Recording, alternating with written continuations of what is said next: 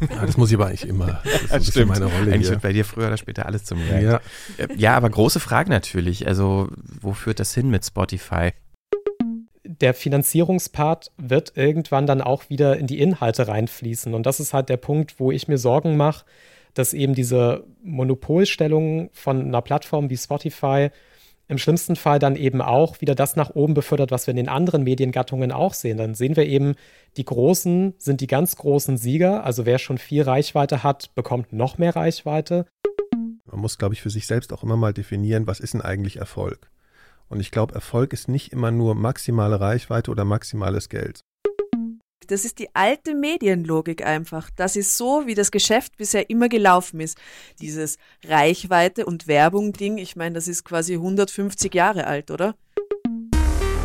Frequenz Episode 70. Heute mal wieder im Studio, nicht komplett. Nikolas ist da. Hallo. Christian, ich bin auch da und wir haben heute Gäste. Zugeschaltet aus Wien, Tatjana Lukasch, Medienjournalistin, Podcasterin ähm, und auch Mitgründerin einer ähm, ja, Online-Plattform, eines News-Kanals. Was genau, musst du uns gleich nochmal erzählen, was die Podcast-Welt eigentlich ist. Aber erstmal hallo, Tatjana. Hallo und danke, dass ihr mich in diese illustre Runde eingeladen habt. Und zugeschaltet aus dem Homeoffice ist Sandro Schröder, Journalist, ähm, arbeitet beim Deutschlandradio.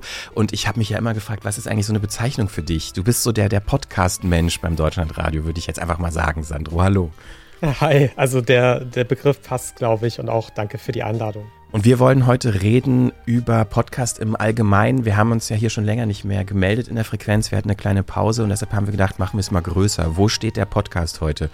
So die drei Stichworte sind große Plattformen, großes Geld, große Inhalte, Fragezeichen. Darum wird es gehen. Außerdem haben wir heute auch noch einen Podcast. Mikrofon-Test oder ein Review. Und äh, ihr lernt auch noch einen Musiker kennen, der Musik für Podcasts kombiniert oder komponiert, um genau zu sein. Und ähm, Picks gibt's auch wie immer. Also jeder und jede hier hat was mitgebracht, was wir euch empfehlen werden. Und los geht's nach dieser kleinen Unterbrechung. Werbung. Jedes Musikstück ist ein Produkt seiner Zeit. Es erzählt von der Gegenwart, aber es verarbeitet auch frühere kulturelle Formen. In dem Zeitstiftung-Podcast Zeitgeister folgt Ralf Schlüter den Spuren, die in berühmten Songs und Musikstücken angelegt sind. Es geht um geheime Botschaften und politische Statements, um kulturelle Archetypen und neue Utopien, so wie bei Space Oddity von David Bowie. Dieses Lied gilt ja als Hymne des Space Age, des Weltraumzeitalters. Und ich habe es jetzt heute ausgewählt und damit angefangen, weil ich eigentlich zeigen möchte, dass es für was anderes steht. Nämlich für den Beginn eher des Erdzeitalters, dass es etwas zu tun hat mit unserer veränderten Wahrnehmung der Erde und nicht unbedingt des Weltalls. Zeitgeister. Ab dem 19. Oktober. Überall, wo es Podcasts gibt. Tatjana, du bist gerade in Wien, auch im Homeoffice. Du bist Medienjournalistin. Wo fangen wir eigentlich am besten bei dir an? Vielleicht, wie du zum Podcast gekommen bist, denn du bist noch relativ frisch dabei. Ja, ja, ich würde auch sagen, wir, wir gehen die organische Podcast-Werdungsgeschichte nach. Also ich bin seit 15 Jahren Medienjournalistin äh, in, bei österreichischen Qualitätsmedien wie dem Standard, war Chefredakteurin vom Medienmanager lang, habe dann eine Weiterbildung gemacht für digitalen Journalismus und da kam natürlich das Thema Podcasten auf. Also klassisch eine Journalistin, ähm, die sich mal ausprobieren will in einem etwas freieren Medium, würde ich mal sagen. Und habe dann mit meinen Freundinnen den Podcast Drama Carbonara ähm, gegründet so ein Spaß Prosecco, wahre Geschichten aus Romanheften vorlesen Podcast. Ähm, funktioniert in Österreich äh, wirklich gut. Ähm, 85 Prozent der Hörerinnen sind Frauen und weil ich auch Medienjournalistin und nicht nur ähm, Prosecco bedüdelte Spaßmacherin bin, habe ich das ganze Projekt sehr akribisch vorbereitet und mich immer mehr reingenördet und bin draufgekommen, dass es wahnsinnig viele Parallelen zur sonstigen digitalen ähm, Medienwelt gibt. Und ähm, hab, bin auch draufgekommen, es gibt gar keine Informationsplattform, die dich regelmäßig mit Podcast-News im deutschsprachigen Raum ähm, versorgt. Und diese Lücke habe ich dann mit einem Kollegen Bernhard Madlener im Juli geschlossen und äh, wir haben die Podcast-Welt gegründet und machen das jetzt natürlich neben unserer normalen Arbeit. Also das Ganze, glaube ich, wird auch anders aussehen. Könnten wir da jetzt wirklich journalistische Hardcore-Power reinstecken. Ähm, Aber es schaut ganz gut aus, dass 2021 Geld dafür kommt und wir dann richtigen äh, Podcast-Journalismus für den deutschsprachigen Markt dort machen können genau. Jetzt sind mal so normale Vorstellungsrunden, Marktnews und sowas dort zu lesen. Was ist denn der Bereich im Podcast, der dich am meisten interessiert? Also du kommst ja so ein bisschen, wenn ich das auch im Vorgespräch mir richtig gemerkt habe, so aus der im weitesten Sinne Business-Markt-Perspektive ist die, die dich am meisten interessiert die du auch einfach auf Podcast jetzt übertragen hast. Ähm, sind das so die Themen oder was sind so die Themen, die dich am meisten interessieren? Also die Themen, die mich seit 15 Jahren begleiten, ist die Entwicklung von digitalen Medien, neue Medienformate, wie die äh, im Business Cases funktionieren. Ähm, was von den USA rüberschwappt, was bei uns geht und auch digitales Marketing. Und ähm, ich habe gemerkt, dass je mehr Medienmacher darüber wissen, desto mehr Macht haben sie über ihre eigenen Produkte und können den Markt beeinflussen. Und das kann man auf Podcast eins zu eins umlegen. Sicher bin ich jetzt nach, sagen wir, eineinhalb Jahren, äh, wo ich mich reingenördet habe, nicht die absolute Spezialistin im deutschen Sprachraum. Aber ich kann sehr viele Schemata übertragen von der normalen Medienwelt auf das, was im Podcasten abgeht oder was noch kommen wird, was Podcaster manchmal gar nicht sehen, weil sie zu sehr in ihrer Blase drin sind. Also ich habe da so eine Metaperspektive, das interessiert mich am meisten. Ähm, Sandro, wie ist es bei dir? Welche Themen interessieren dich am meisten in der Podcast-Welt? Also du bist ja beim Deutschlandradio auch in der Formatentwicklung involviert. Du beobachtest die Podcast-Welt und die Szene international, aber auch in Deutschland schon länger. Du hattest eine lange Zeit Newsletter, Hörensagen, schreibst regelmäßig eine Kolumne äh, bei Übermedien. Was sind so die Themen, die dich am meisten interessieren im Bereich Podcast? Also in erster Linie bin ich immer noch Hörer und interessiere mich halt für neue Formate, interessiere mich für das, was da gerade so passiert, welche Formate gemacht werden, welche es vielleicht noch nicht gibt. Und ansonsten interessiert mich eigentlich auch das, was Tatjana gesagt hat. Also Podcasts sind ein immer noch junges Medium und viele Dinge, die jetzt so bei den Podcasts passieren, die sind ja bei anderen Medien schon lange durch, die sind schon irgendwie abgeschlossen. Und ich finde es halt gerade so spannend bei den Podcasts, dass halt schon seit ein paar Jahren so Aushandlungsprozesse passieren und an vielen Stellen sind ja auch wirklich noch Entscheidungen offen. Also es sind so Weggabelungen, in welche Richtung biegt eigentlich das Medium Podcast noch ab. Und das sind auch die Dinge, die ich so wahnsinnig spannend daran finde. Und das ist immer so eine Mischung aus, wohin bewegt sich das Medium als Ganze, als Ganzes hin und wo positionieren sich vielleicht einzelne Formate, einzelne Macherinnen und Macher in diesem Gesamtkosmos. Und das ist schon das, was mich irgendwie am meisten interessiert. Ähm, meine Frage an euch beide, was ist denn eigentlich Podcast heute? Weil hätte man diese Frage vor zehn Jahren gestellt, dann hätte man wahrscheinlich eine sehr technische Antwort bekommen. Ja, das ist sowas wie ein Blog, aber mit Audio und da braucht man RSS-Feed und man muss das hosten. Ähm, genau, also wenn man heute Leuten erklären soll, was eigentlich ein Podcast ist, Tatjana, vielleicht du zuerst, wie machst du das heute? Also wie erklärst du jemandem, was ein Podcast ist? Zum Beispiel meiner Oma. Zum Beispiel.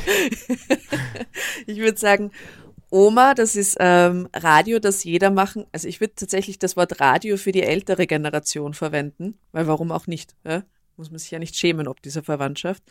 Das Radio, ähm, das jeder machen kann und jeder so lang und kurz und zu jedem Thema machen kann, wie er will und das man immer im Internet abrufen kann.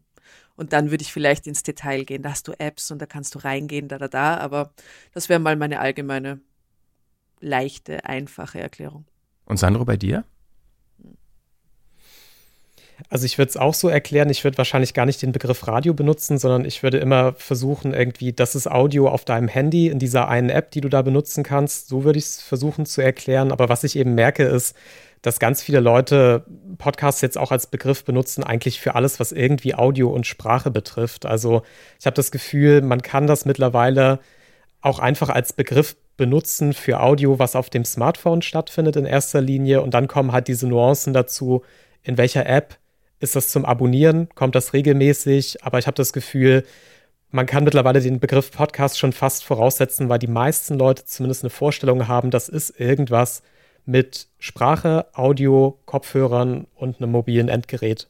Ich möchte ganz kurz einwerfen, dass es bei, vielleicht ist auch ein Länderunterschied, aber wenn du in Österreich mit einem normalen Österreicher über Audio sprichst, weiß der nicht, was auch, du da redest. Ich glaube, das wäre auch hier schwierig. Also es ist ja. ein bisschen abstrakt, ne? Das hat natürlich Ton ja. irgendwie, aber. Ja. ja.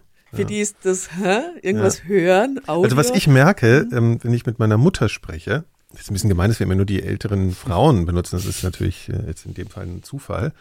Ähm, dass sie zwar das jetzt kapiert hat, okay, es gibt halt diese Audionummer im, im Internet, aber diese Nummer mit dem Abonnieren und so, das ist dann schon nochmal so ein Schritt weiter, ja, dass da irgendwas automatisiert abläuft, dass man da irgendwas bedienen muss wie eine App oder so. Dieses auf eine Webseite gehen, da auf den Player, auf Play drücken, das ist klar. Aber alles, was darüber hinausgeht, ist, glaube ich, dann schon noch eine nächste Stufe. Also ich glaube, der, also ich meine, da gibt es ja auch Studien zu, dass äh, zumindest in Deutschland, die Studien, die es dazu gibt, unter anderem die ARD ZDF Online-Studie, besagt ja schon, dass Podcast in der Wahrnehmung gewachsen ist, dass immer mehr Leute Podcast hören, auch wissen, was das ist, so mehr oder weniger. Wie ist das denn in Österreich, äh, Tatjana? Kannst du uns mal so einführen in die österreichische Podcast-Szene? Was macht die aus? Wie sieht die überhaupt aus? Wie groß ist die? Auch gerade im Vergleich zu der deutschen vielleicht, weil du kennst ja beide. Ja, also ich, ich schicke mal voraus, wir wissen wenig, denn es gibt hier keine Podcast-Studien oder dergleichen. Ja. Aber wir wissen, es gibt eben ähm, Harry List. Und Harry List äh, arbeitet bei der Meta Communications Datenbank. Das sind Medienbeobachter und der ist schon ganz lange Podcaster und äh, führte eine akribische Liste. Daher wissen wir, es gibt 600 Podcasts in Österreich, ähm, die im Schnitt 500 Tage alt sind und im Schnitt alle drei Wochen eine Folge veröffentlichen. Ja, also es sind nicht sehr viele. In den letzten Jahren ähm, haben die Medienhäuser ziemlich angezogen äh, und da eine Führerschaft auch in den Charts ähm, sich erarbeitet. Also sowohl der öffentlich-rechtliche äh, Qualitätsradio wie Ö1 oder unsere Hauptnachrichten wie die ZIP oder so, ja, die sind immer ganz vorne dabei. Ähm, Standard, ähm, Kurier etc., also die, die ähm, führen an. Dann kommen so ein paar Indie-Podcasts, so wie Zeitsprung oder Erklär mir die Welt von Andreas Sator zum Beispiel. Und dann kommen schon Influencer, wie Michi Buchinger oder Daria oder Daria. Und ähm, ein bisschen weiter hinten dann True Crime, wie Darf es ein bisschen Mord sein oder äh, ist gut, läuft gut. Und ähm, oder so Indie-Podcasts wie jetzt der meine oder so, ja. Aber also die Szene ist sehr überschaubar. Es sind alle sehr, sehr freundlich zueinander und unterstützen sich, wo sie können. Es ist noch so lieb, würde ich fast sagen. Es ist lieb. Äh, und ähm, es gibt auch ähm, einen großen Vermarkter, Missing Link. Das macht der Stefan Lasnik ähm, der, der eigentlich die, die wichtigsten Podcasts des Landes unter seiner Ägide hat und da auch äh, gut Werbung reinbringt und das Ökosystem am Laufen hält. Ich finde das so interessant, dass man sich da offenbar so persönlich tatsächlich kennt. Ne? Da gibt's so, ja. da ist so immer eine Person, die, die für was steht. Das finde ich ganz, äh, ja, fast schon etwas äh, niedlich. Es wirkt, so wie du das lieb. sagst, so sehr klein und niedlich. Dabei ähm, ist es ja mittlerweile auch ein, Geschäft geworden. Also du hast gerade gesagt, ganz oben sind so die, die Medienhäuser und die öffentlich-rechtlichen mhm. Radios. Ähm, Im Vergleich zu Deutschland, Sandro, wie würdest du sagen oder wie würdest du beschreiben, wer führt hier so die Podcast, den Podcast-Markt an? Ich glaube, das ist eine schwierige Frage. Ich habe das Gefühl, es ist halt auf jeden Fall sehr zersplittert mittlerweile in Deutschland. Also es gibt so unterschiedliche Strömungen. Auf der einen Seite, glaube ich, muss man schon sagen, dass die öffentlich-rechtlichen immer noch einen nicht unerheblichen Anteil haben an dem, was irgendwie in der Podcast-Landschaft im weitesten Sinne passiert. Dann finde ich es in den letzten Jahren in Deutschland schon Spotify als Größe einfach gewachsen. Da kann man kaum, kaum irgendwie drumherum reden, sondern viele Dinge, die in den letzten Jahren passiert sind, kamen halt irgendwie aus diesem Kosmos Spotify und haben, glaube ich, auch dann immer wieder so Wellenbewegungen ausgelöst, die dann eben so Kopien aus entweder den öffentlich-rechtlichen, von kleinen privaten Podcast-Anbietern so nach sich gezogen haben. Deswegen, ich habe das Gefühl, in Deutschland gibt es eigentlich so verschiedene Strömungen, die sich da auch eigentlich ziemlich viel teilen gerade. Also es sind auf der einen Seite die öffentlich-rechtlichen, es sind eben die Podcasterinnen, die es schon seit, weiß ich nicht, fünf oder zehn Jahren gibt. Dann gibt es irgendwie neuerdings auch relativ viele Prominente, die dann irgendwie mit ihren Agenturen und teilweise mit, Studi also mit Studios ähm, in diese Podcast-Landschaft vorgedrungen sind. Und ich habe das Gefühl, das ist gerade so ein Miteinander oder eine Zeitgleichheit, die da gerade passiert. Ich würde jetzt nicht sagen, dass da irgendjemand gerade die Nase vorn hat und irgendwie dominiert, sondern es ist irgendwie, sind parallele Strömungen, die da gerade passieren. Jetzt fiel gerade schon ein Begriff Spotify, da kommen wir gleich nochmal speziell drauf zurück. Aber was ihr gerade nicht sehen könnt, liebe HörerInnen, Tatjana hebt ihren Finger, sie möchte was sagen. Wie in der Schule. ja, bei Videotelefonieren muss das sein mit Zeichen, oder? Ich wollte sagen, dass äh, neben den österreichischen Podcasts natürlich auch deutsche Podcasts total dominieren. Ja, also wir hören auch das deutsche Programm ganz stark. Wir sind nicht in einer Österreich-Blase gefangen. Ich glaube, vice versa ist das vielleicht weniger so, ja? aber ihr seid in unseren Charts total dominant. Da, um kurze Frage, weil das ja von den Anbietern oft äh, nach Ländern getrennt ist. Also mhm. zum Beispiel bei Apple Podcasts gibt es halt die Deutschland-Charts und dann gibt es, ich weiß nicht, die Österreich-Charts, die wird es wahrscheinlich auch mhm. geben, nehme ich an. Weiß ich noch nicht mal, ein bisschen peinlich. Aber äh, das heißt, ihr müsstet da eigentlich dann umschalten oder sind diese, sind diese Veröffentlichungen, die Deutschen, auch bei euch in den Charts drin? Ja, ja, okay. das ist einfach das, was in okay. Österreich am stärksten gehört wird. Okay. Und da sind natürlich fest und flauschig und was weiß ich, alles auch dabei, ja. Kommen wir doch mal zu den äh, großen Plattformen. Wenn man sich so die Entwicklung der letzten Jahre und Monate auch anguckt, dann könnte man ja fast denken, Spotify dominiert halt irgendwie alles. Äh, also wie ist denn diese Wahrnehmung eurer Meinung nach, was so diese neue Hörerschaft angeht? Also Leute, die jetzt Audioinhalte im Netz entdecken. Ist Spotify tatsächlich so the place to go? Also, dass Spotify die Plattform für Podcast ist? Wenn ich mich rein, reindrängen darf, ich glaube, eine Sache, wo ich mir nicht sicher bin, ob tatsächlich Spotify in den USA den größten Anteil hat. Mhm. Also, in Deutschland, glaube ich, ist es definitiv so, dass das jetzt schon durch mehrere Erhebungen halbwegs gesichert ist, dass Spotify zumindest vom Umfang her relativ viel schon auf sich vereint hat in Deutschland. In den USA, glaube ich, sind die in einer ganz anderen Position. Also ich glaube, in den USA sind die noch bei weitem nicht da dass sie irgendwie der relevante Player sind. Also das ist die einzige Sache, wo ich das Gefühl habe, da passiert zum Beispiel in den USA gerade was ganz anderes als in Deutschland. In Deutschland hat halt Spotify schon so eine Art Vormachtstellung und da würde ich auch sagen, ähm, so neue Nutzerinnen und Nutzer kommen jetzt oft über Spotify als erstes sozusagen in Kontakt mit Podcasts, weil das oft dann so Musikhörer sind, die vielleicht noch gar nicht viel mit Wortinhalt zu tun hatten, die dann jetzt vor allem über Spotify, weil die das so pushen, auf einmal mit Podcasts in Kontakt kommen. Deswegen würde ich das in Deutschland schon sehr stark so sehen, dass in den letzten zwölf Monaten ungefähr viel, viel Wachstum vor allem über Spotify kam. Das ist, glaube ich, in den USA nochmal eine ganz andere Nummer, weil da ist sowieso ja schon nochmal eine ganz andere Relevanz vom Medium Podcast da gewesen, lange bevor sich da Spotify irgendwie groß engagiert hat. In Deutschland, glaube ich, hat Spotify viel beschleunigt und dadurch halt selber davon profitiert, dass sie eben diese Player waren, die so viel Dynamik da reingebracht haben. Wir sprechen hier aber jetzt von Podcast-Konsum über die Apps von Spotify. Ne? Wir sprechen jetzt nicht von den Original Podcasts nee. von Spotify, nur dass man das mal nicht so verwechselt, nur dass wir wissen, wovon wir hier sprechen. Mhm. Also das ist nicht so, dass die, das eigene Programm von Spotify hier so dominant wäre, sondern das ist die Plattform wo die, oder die, nee. die, der Ort, wo die Leute einfach Podcasts hören. So, ne? ja. Also ich habe nachgesehen, zwei Drittel äh, des gesamten Streaming-Aufkommens bei uns äh, gehen über Spotify.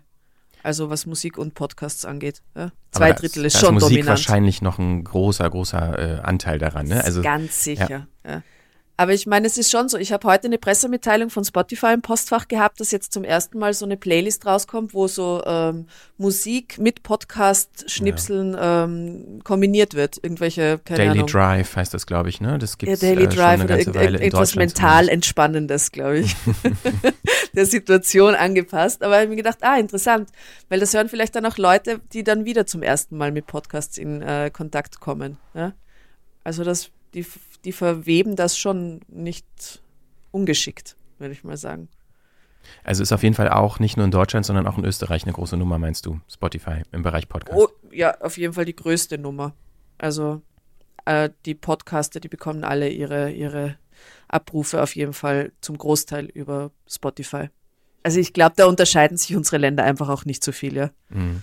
Wir stecken ja irgendwie alle auch so ein bisschen in so einer Blase, weil wir selber Podcast machen oder dieses Medium begleiten. Ich frage mich halt immer, ob, ob diese, ich will jetzt gar nicht nur auf Plattformen gehen, weil letztendlich Apple in dem Sinne ist ja nicht eine, eine Plattform, aber diese Unterscheidung, die wir oft machen, da gibt es halt irgendwie das ähm, Apple Podcasts Verzeichnis, dann gibt es Spotify, dann gibt es Deezer, dann gibt es jetzt diese ganzen neuen ähm, Apps, die auch eigene Bezahlinhalte anbieten, wie FIO, wie Podimo und wie sie alle heißen. Ähm, diese zersplitterte Realität, die einerseits da ist, ich, ich weiß gar nicht, wie so normale HörerInnen das wahrnehmen, ob die das auch so gesplittert auch wahrnehmen. Nein, also ich glaube, dass die Hörer das gar nicht. Ich glaube, die Hörer entdecken irgendwann einmal eine Podcast-App, welche auch immer das ist, und äh, beginnen dort Podcasts zu hören und bleiben dann dort auch. Also ich glaube, dass die Weiterentwicklung dann zu, ich sehe mir alle Apps an, die es am Markt gibt etc., das geht dann wirklich schon ins spezifische Fantum rein. Aber ich glaube, die meisten fangen über Spotify an, wenn jemand über Feo eben äh, in der Zeitung liest und sich das mal anguckt oder, oder sonst irgendwo hört, dann ähm, gleich passiert das so. Ich glaube nicht, dass denen das so zersplittert einfährt. Und auch ich muss sagen, ich als Podcasterin habe ja nur am Anfang diese, diese, ich muss mich überall eintragen und dann werden mir trotzdem alle Daten in mein eigenes Portal geliefert. Und auch ich habe diese Zersplitterung dann eigentlich nicht, oder? Also wenn alle Dienste die Analytics auch weiterreichen, ja, das machen ja nicht äh, unbedingt alle. Ähm, aber das ist nochmal ein anderes Thema. Ja. Sandro, du wolltest auch was sagen zu der gesplitterten Wahrnehmung, die wir so vielleicht alle haben, wenn wir, weil wir selber Teil oder MacherInnen sind. Ja, also ich glaube halt, wir beschäftigen uns total viel mit dieser ganzen Plattformgeschichte, weil wir uns irgendwie dafür interessieren, wer setzt sich da durch. Ich glaube, in der Realität, aber das ist jetzt wirklich nur auf dünner anekdotischer Evidenz irgendwie gestützt. Ich merke halt einfach, Spotify war eine App, die war vorher schon enorm verbreitet. Es war halt einfach eine App, die viele schon haben, weil sie darüber Musik hören, weil das irgendwie auch der Trend eben beim Musikkonsum ist, hin zu irgendwie dem einen Ort, wo man das alles konsumiert.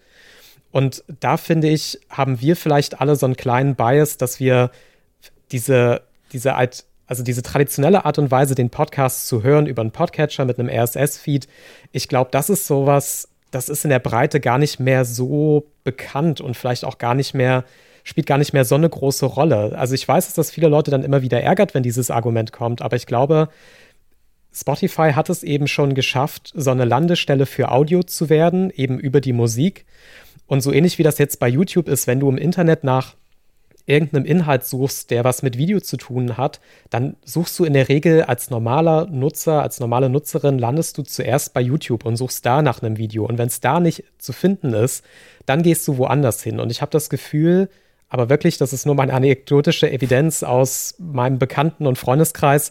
Den Punkt haben wir jetzt bei Spotify schon. Die Leute suchen einen Podcast, wenn sie wissen, was ein Podcast ist, erstmal bei Spotify. Das hat auch viel mit Bequemlichkeit zu tun. Und erst wenn er dann dort nicht zu finden ist, dann suchen die überhaupt woanders. Also diese Zersplitterung, die wir so als sehr gleichberechtigte Inseln gerade sehen, ich glaube, die ist bei vielen Menschen gar nicht so gleichberechtigt, sondern da gibt es den großen Kontinent Spotify, wo erstmal viel gesucht wird, wo viel gehört wird. Und erst dann, wenn sozusagen auffällt, dass da was fehlt, dann wird vielleicht noch mal woanders geguckt. Aber ich glaube, per Default ist es bei vielen Menschen mittlerweile eben doch leider Spotify, wo die erste Anlaufstelle erstmal ist.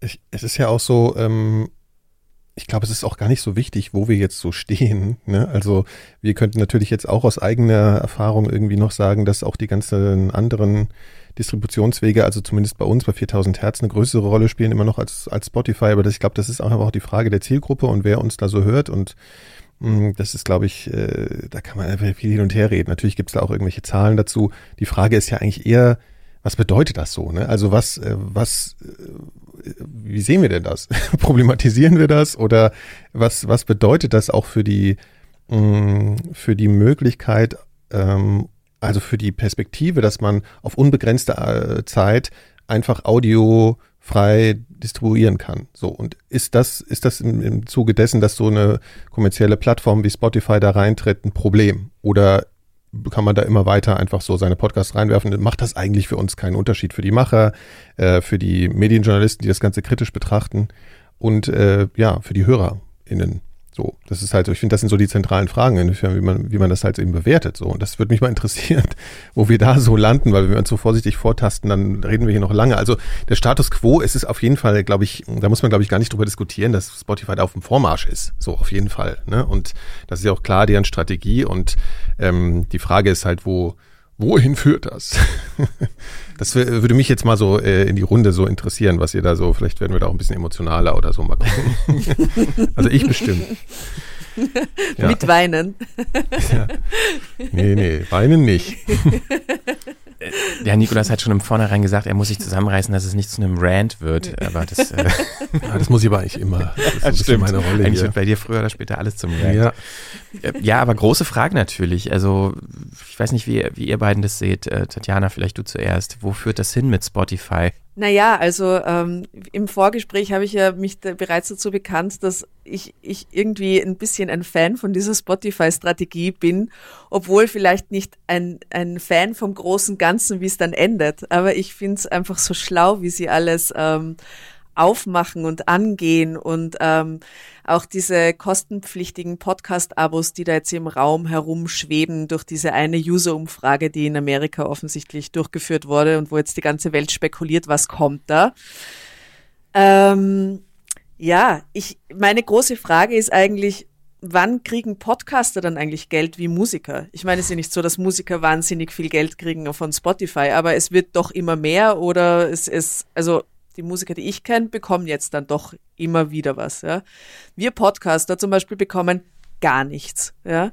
Es wird aber auch daran liegen, dass einfach noch keine Werbung im Podcast ausgespielt wird. Das scheint sich jetzt aber gerade vorzubereiten und dann ist natürlich auch die nächste Frage, wie viel bekommen wir davon ab, was die da rein verkaufen. Ja. Denn alles zielt ja darauf ab, dass sie ihr Werbeinventar erhöhen, ähm, da neues dann neu zukaufen, äh, Abos planen etc. Also das wird im nächsten Jahr spruchreif werden schätze ich mal. Genau, also vielleicht für die Leute, die es nicht mitbekommen haben, diese Strategie, äh, von der du sagst, du bist ein Fan davon, kannst du kurz mal zusammenfassen, was in den letzten Monaten vor allen Dingen auch passiert ist. Also es wurden ja viele Unternehmen eingekauft, es wurden Lizenzdeals exklusive abgeschlossen mit reichweitenstarken Podcastern. Vielleicht kannst du noch mal kurz so ein paar knackige Meldungen zusammenfassen, die da ein passiert sind. Ein paar knackige Meldungen zusammenfassen. Naja, ähm, also ich glaube, sie haben insgesamt im letzten Jahr 600 Millionen Dollar ausgegeben, oder? Und ähm, haben sich ähm, Werbevermarkter ähm, eingekauft, haben sich ähm, ähm, einen Hosting-Service eingekauft, ähm, haben sich, was haben sie sich noch gekauft? Ähm, sie haben sich Exclusives eingekauft, wie Joe Rogan, sie ergänzt mich mal. Was haben Gimlet sie sich gekauft, haben sie gekauft, alles? So als Gimlet haben sie sich gekauft. Gimlet, ja. Hm. Oh. Jetzt klingelt das Telefon. Ja, jetzt ruft äh, Daniel Eck an. Hallo. Ähm, vielleicht magst du auch noch mal ergänzen, Sandro, du beobachtest ja Spotify auch so. Was mhm. waren so die letzten strategischen Entscheidungen, die Spotify gemacht hat, äh, die dich auch, ja, also die du bemerkenswert fandest? Also jenseits von irgendwie den inhaltlichen Einkäufen fand ich jetzt halt vor allem Megaphone interessant, weil es da ja ganz eindeutig um diese Infrastruktur geht, die sich rund um die Werbung dreht. Ähm, das fand ich vor allem deswegen, deswegen so bemerkenswert, weil eben Megaphone auch sehr viel Daten hat, wie Werbung funktioniert und auch von all seinen Kunden diese Daten hat. Und was mich so ein bisschen hat stutzen lassen, ähm, und ich versuche jetzt auch wirklich nicht in so einen riesen äh, Monolog irgendwie auszubrechen, aber für mich ist jetzt so ein Punkt erreicht, wo ich mir bei Spotify ein wenig die Sorgen mache, dass es in eine ähnliche Richtung geht wie Amazon. Also man hat im Prinzip einen Player, der sowohl Marktteilnehmer ist mit eigenen Angeboten, aber eben zeitgleich auch immer mehr so zur kritischen Infrastruktur wird. Also ich kann mir schon gut vorstellen, so wie Tatjana das jetzt auch ansatzweise skizziert hat, dass es vielleicht in die Richtung geht, dass wenn man mit Werbung in den Podcasts Geld verdienen will, dass man da irgendwann nicht mehr so richtig um Spotify drumherum kommt, eben weil sie durch das Streaming, was losgelöst ist von diesem anonymen Download, ziemlich viel wissen, wie Werbung konsumiert wird. Das ist gut für die Leute, die die Werbung kaufen, das ist wiederum gut für die Preise und so weiter.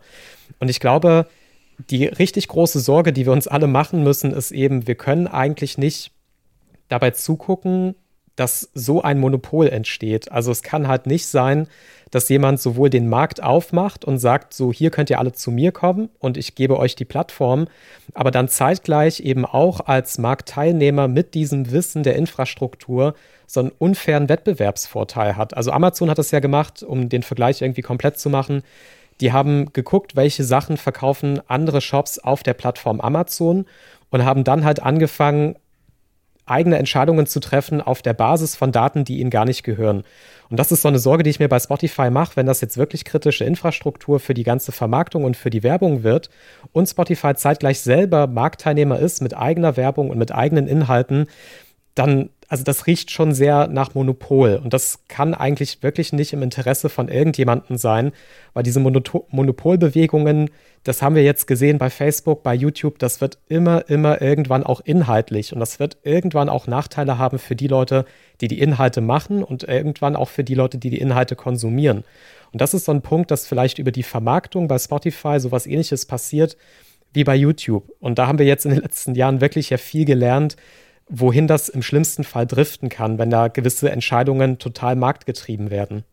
Ja, obwohl man fairerweise dazu sagen muss, ähm, genau das ist die öffentlich kommunizierte Strategie beziehungsweise das Ziel von Spotify. Also das hat äh, der Spotify-CEO mehrmals öffentlich gesagt, dass Spotify die die Anlaufstelle für Audio, also nicht nur für Musik, sondern für ne, also Audio im weitesten Sinne werden soll die Plattform. Und das ist, wenn es nach ihnen gehen würde, da keine andere noch nebenbei geben soll. Also ich glaube, dieser Begriff Monopol, äh, auch wenn er natürlich nicht so individuell benutzt wurde, ist aber schon offenbar das Ziel. Also das ist sicher das Ziel und ich möchte auch sagen, eben aus, aus, aus der anderen Medienwelt übertragen, bei den anderen gibt's das ja schon lange diese, diese programmatisch ausgesteuerte Werbung, ja. Und es hat sich auch gezeigt, also jetzt nicht auf dieser Monopolebene, aber nichtsdestotrotz, dass einfach Werbung eingespielt wird. Das killt aber nicht die native eingesprochene Werbung, die wir zum Beispiel äh, nach unserem Jingle selbst reinsprechen und die ja viel besser bezahlt ist als irgendeine programmatisch um acht Euro als Post-Roll eingespielte Werbung. Ja. Also das ist ja eher ein weiteres Ökosystem, das sich dazufügt. Das macht ja die andere Werbung, die wir uns selbst lukrieren oder unsere Mediennetzwerke macht die ja nicht kaputt. Ja, es ist einfach eine Ergänzung. Zum Beispiel auch in anderen Medienhäusern nutzt man das für den Longtail, für ganz alte Artikel, die mal nachgelesen werden oder bei uns für alte Folgen, die äh, vielleicht nur mal zum Binge hören, für Leute, die neu einsteigen, nachgehört werden. Da wird das dann ausgespielt zum Beispiel und kann auch Podcastern Geld bringen. Ja? Also es ist nicht so, dass das eine das andere tötet, aber es wird einfach mehrere Ebenen nebeneinander geben. Ja? Und Spotify arbeitet halt hart dran. Was wir im Vorgespräch auch gesprochen haben, und das möchte ich einfach ganz kurz einbringen, ich glaube eben, dass Spotify ganz hart dran arbeitet, in dieser Post-Cookie-Ära ähm, eine dominante Rolle zu spielen, um das kurz zu erklären den Hörern, die das nicht wissen. Es gibt ja diese, äh, ihr habt alle die Datenschutzgrundverordnung mitbekommen, es gibt also strengere Rechte für Daten ähm, und es gibt jetzt 2021 äh, bis 2023 kommt in der EU die E-Privacy-Verordnung. Und da geht's drum, ihr merkt das alle, wenn ihr bei Zalando einen Schuh schaut, der, der verfolgt euch durch das ganze Netz. Das hört jetzt auf. Das wird vorbei sein. Oder was immer ihr schaut. Ja. Ich schaue halt einen ja. Schuh. es gibt auch noch ganz viele andere mich, Schuhhersteller. Mich verfolgen, mich verfolgen zurzeit Pflanzen. Also das Ach so. Ich, ja. bei uns ist es Hundekleidung. Ach ja, oh Gott. Für Erwachsene. Nein. Okay, das lassen wir. Das okay, Thema. das lassen okay, wir. Okay, aber äh, Cookie-Verordnung Ja, auf jeden Fall. Die mhm. Cookies, ja, die Cookies, ähm, die Cookies gehen dem Ende zu, sie haben es übertrieben, äh, alle haben es gemerkt, die wurden zu viel verwendet. Und jetzt ähm, gehen sowohl Browserbetreiber als wie Apple oder Chrome oder ähm, Firefox, glaube ich, ähm, schaffen das ab, dass die das überhaupt transportieren. Und äh, die EU schiebt dem auch einen Riegel vor. Das heißt, dass die Welt bereitet sich darauf vor, nicht mehr targeten zu können, nicht mehr tracken zu können. Und insofern, wer sind dann die Einzigen, die noch die Daten haben, dass jemand ein 40-jähriger weißer Mann ist oder was auch immer, ein Pendant. Ja. Das sind dann nur mehr die großen Plattformen, wo du dich einloggst und deine, deine, dein Einverständnis gibst und sagst, ja, ich will, dass ihr alle meine Daten immer absaugt. Ja. Und das sind dann eben die, was weiß ich, E-Commerce-Riesen, Social-Media-Riesen, Spotify zum Beispiel, Publisher, also Zeitungen, die man liest etc., wo überall, wo man sein Einverständnis mit okay gibt. Ja? Und ich glaube, darauf bereitet sich Spotify vor, weil in drei Jahren wird die Werbewelt eine andere sein. Denn wenn irgendjemand wissen will, ha, ich hätte gern die 20-Jährige, die gern Schuhe kauft, bla bla bla, dann müssen sie sich an so eine Plattform wenden, weil ansonsten wissen sie nicht mehr, wer du bist und können dir das Zeug nicht mehr schicken. Und deshalb finde ich, Spotify macht das Ganze klug. Ja, sie gehen auf einen Monopolweg. Ja, das ist wahrscheinlich nicht besonders gut. Aber sie bereiten sich immerhin schon auf die Zukunft vor, die in der Werbung, äh, in der die Werbewelt ganz anders sein wird, als wie das 2020 der Fall ist. Ja. kurzer Rant in die Richtung. Ähm, also du gehst davon aus, dass das Thema Geld verdienen auch in erster Linie mit Werbung in Podcast und speziell auch nochmal in Spotify auf jeden Fall ein Thema sein wird, was in den nächsten Jahren noch immens Wachstum erzeugt. Höre ich jetzt da so durch? Es muss so sein. Also irgendwo müssen ja die 600 Millionen auch wieder reinkommen, die jetzt kürzlich ausgegeben wurden. Ja, na sicher. Ich glaube Abos und Abos und äh, Werbung, aber vor allem Werbung. Ich meine, soweit sie es bekannt geben, sind sie ja dauer ausverkauft mit den Werbeplätzen, die sie jetzt haben. Und jetzt, wo sie äh, Megaphone haben, die mit den Nielsen-Daten matchen, also mit einem der größten Unternehmen, die Kundendaten ähm, lukrieren, ja, Marktforschung. Äh, also ja, ich, ich glaube, Werbung ist das große Ziel, ist aber auch das große Ziel von eigentlich allen, oder? Von allen Monopolisten. Also die verdienen sich da ja. Also alle, die, klar, Geld verdienen wollen ist Werbung auf jeden Fall ein großer Teil davon. Ja. Naja, es gibt auch Ausnahmen. Also ich meine, wenn wir schon davon reden, ich meine, das ist vielleicht ein bisschen anderer Geschäftszweig, aber Apple macht das mal komplett anders. So, ne? Muss man nur mal so sehen. Und ähm, wir reden, ich finde es halt heutzutage ganz interessant, dass wenn wir über Podcasts reden, halt immer sehr schnell einfach beim Thema Werbung sind und von Werbestrategie und äh, darin so äh, die Zukunft sehen. Äh, ich weiß schon, dass es immer äh, genauso wie RSS-Feeds und diese Sachen immer gern so ein bisschen belächelt werden heute, wenn es auch darum geht, eine Community-Finanzierung zu haben. Man muss trotzdem, glaube ich, sehen, dass es halt einfach sehr erfolgreiche äh, Pod Podcasts auch in Deutschland und auch eben in den USA gibt, die einfach direkt finanzieren, also über die Hörerschaft.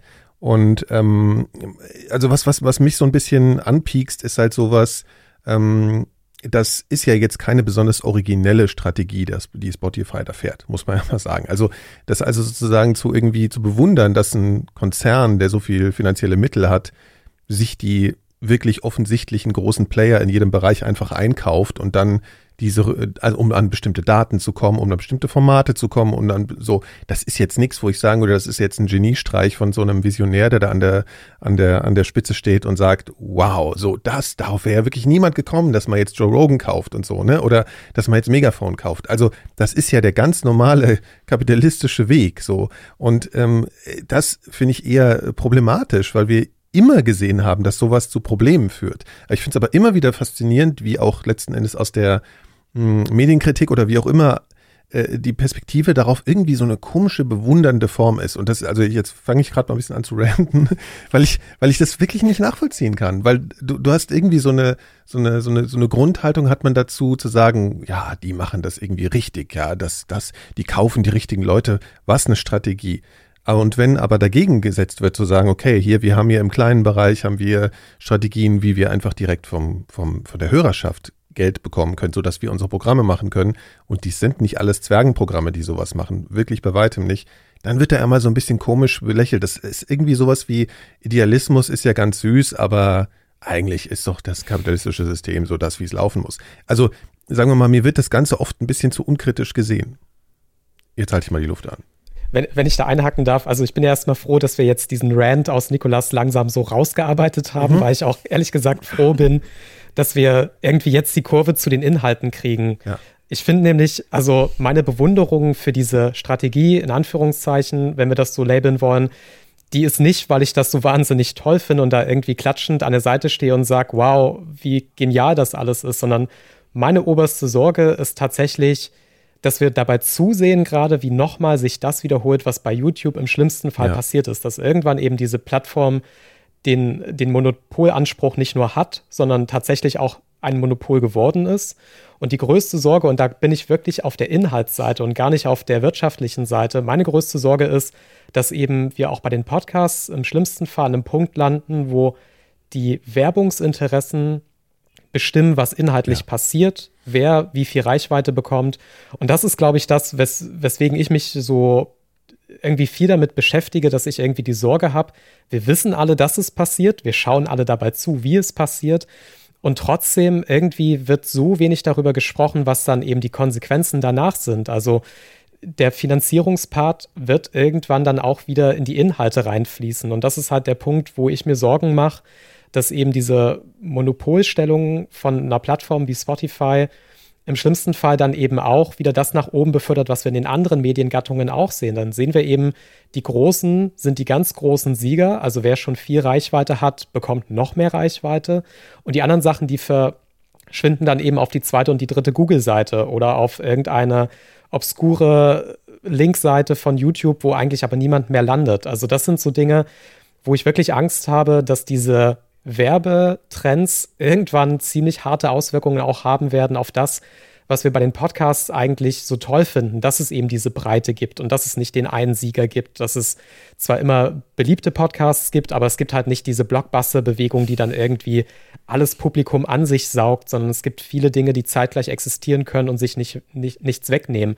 Also das ist sozusagen der Punkt, wo ich einfach mir Sorgen mache und weswegen ich so viel auf diese Moves von Spotify schaue, weil da eben in Konsequenz immer auch ganz viel Inhaltliches dranhängt, weil bei Facebook haben wir gesehen, Plattformen sind echt keine guten ähm, Entscheider, was so redaktionelle Inhalte angeht. Also da, wenn dann irgendwann Geschäft und Inhalt konkurrieren, dann glaube ich, sind wir uns alle einig als inhaltsgetriebene Menschen, das ist oft nicht in unserem Interesse, was dann entschieden wird. Ja.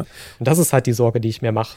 Also genau, es gibt auch wirklich, da gibt es so viele Perspektiven oder viele Aspekte. Also es gab ja einmal, gab es ja jetzt schon die Diskussion ne, um Joe Rogan, dass der da Alex Jones einlädt und so auf einmal. Also es gibt ja schon erste Probleme, wo man sagt, ja, was ist denn das für eine komische Entscheidung? Wobei das natürlich jetzt nicht von Spotify direkt war, aber man fing sofort daran zu diskutieren, darüber zu diskutieren, was ist denn, Spotify könnt ihr da nicht mal einschreiten? Also, dass allein überhaupt so eine Diskussion entsteht, ist ja schon total anstrengend und problematisch.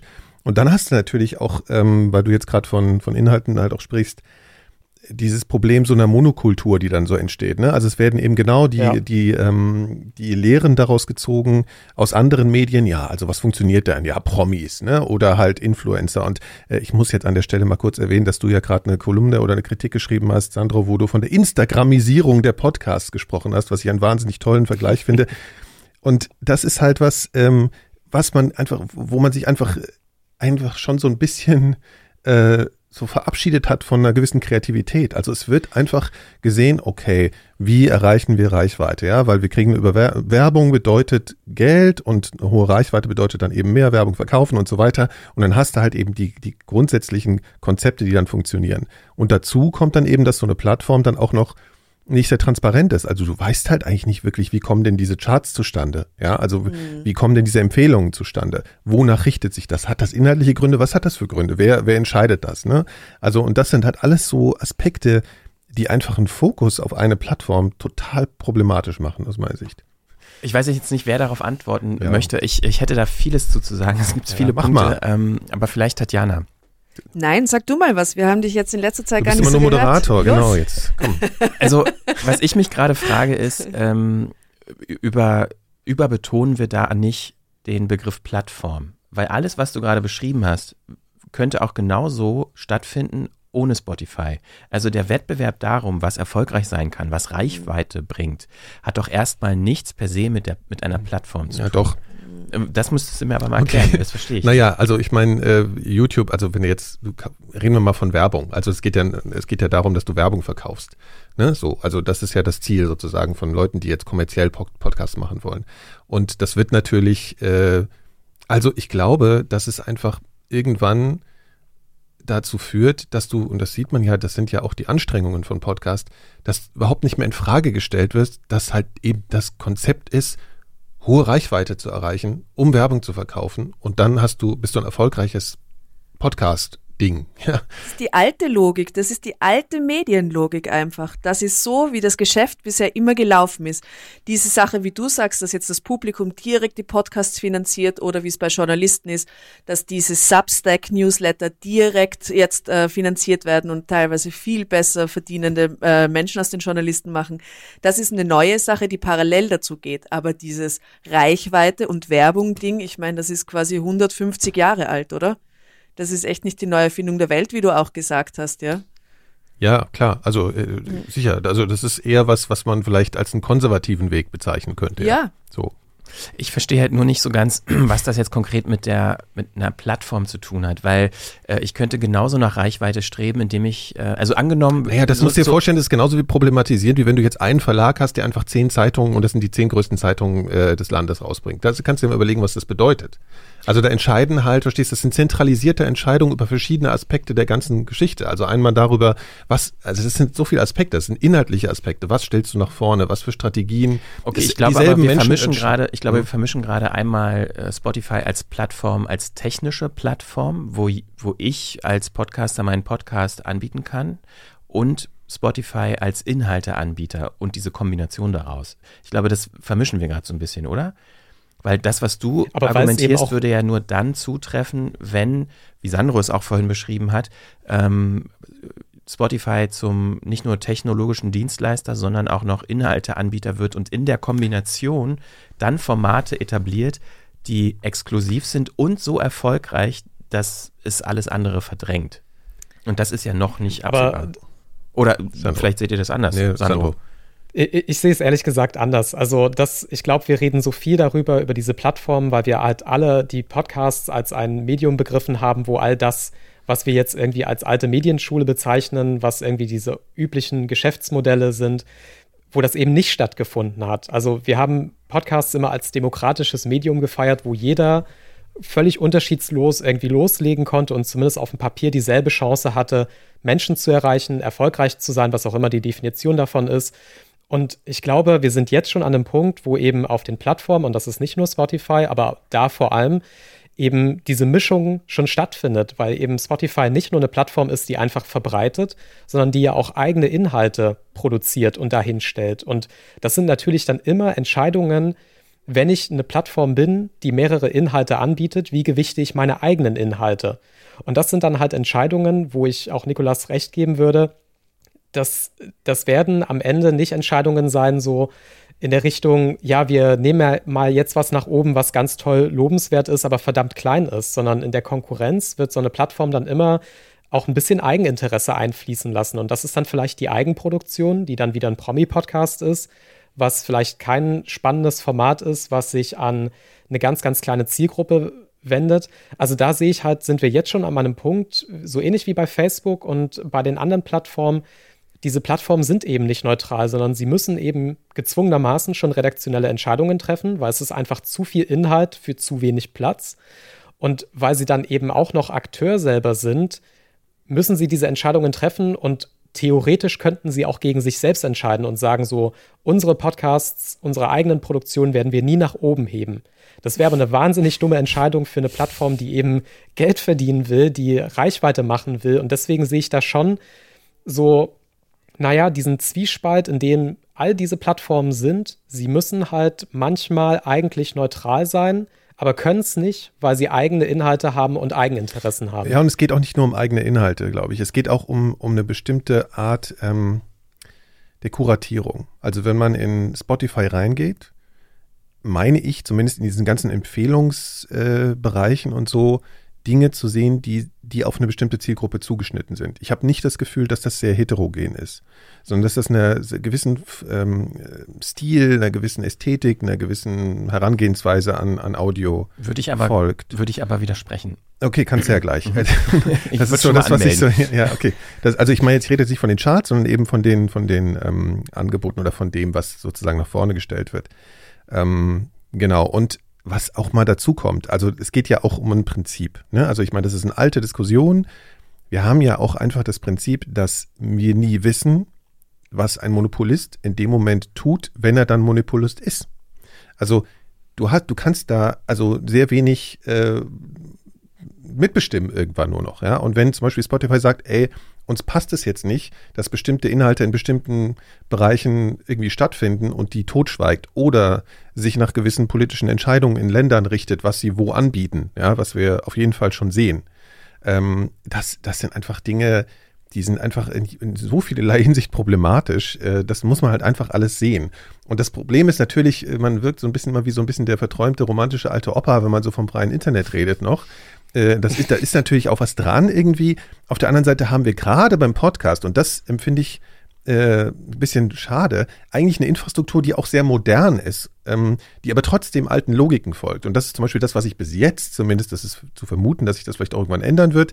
Aber da empfinde ich Apple als relativ erfrischend noch, weil sie da relativ wenig Einfluss nehmen und sagen, das nimmt auch zu, auf jeden Fall, gerade in den Empfehlungen. Da sehe ich auch so Entwicklungen, die ich auch ein bisschen schwierig finde. Aber ähm, das ist zumindest noch was, wo man sagt, okay, da wird im Prinzip jetzt erstmal beibehalten, dass hier irgendwas offen ist. So, ne? Also da wird jetzt überhaupt nicht irgendwie, also in einer anderen Art und Weise Einfluss genommen. Also was ich ganz interessant finde oder was ich auch noch nicht verstehe, vielleicht könnt ihr mir äh, dabei helfen. Spotify als Inhalteanbieter. Du hast gerade gesprochen, dass dir da so eine gewisse Heterogenität äh, fehlt, dass es irgendwie so sehr in eine Zielgruppe Bei den geht. Empfehlungen, die da so Mhm. ja, Ja. präsentiert werden. Ja. Ja, ich meine jetzt auch vor allen Dingen ähm, exklusiv, also was Spotify Originals nennt. Ja, das also wir haben auf der einen Seite haben wir ähm, sowas jetzt wie in Deutschland gerade gestartet, 1,5 Grad mit Luisa Neubauer, dieser Klima-Podcast, der ähm, durchaus eine politische Haltung transportiert. Ähm, wir haben mit Linda Zerwakis Gute Deutsche, was auch ein Podcast ist, ein Original, was eine gewisse politische Haltung transportiert. Auf der einen Seite. Auf der anderen Seite haben wir die, mit diesem Deal von Joe Rogan, angeblich 100 Millionen Dollar und exklusiv für ein paar Jahre die Inhalte, jetzt ab Anfang Dezember, wird auch kräftig beworben von Spotify.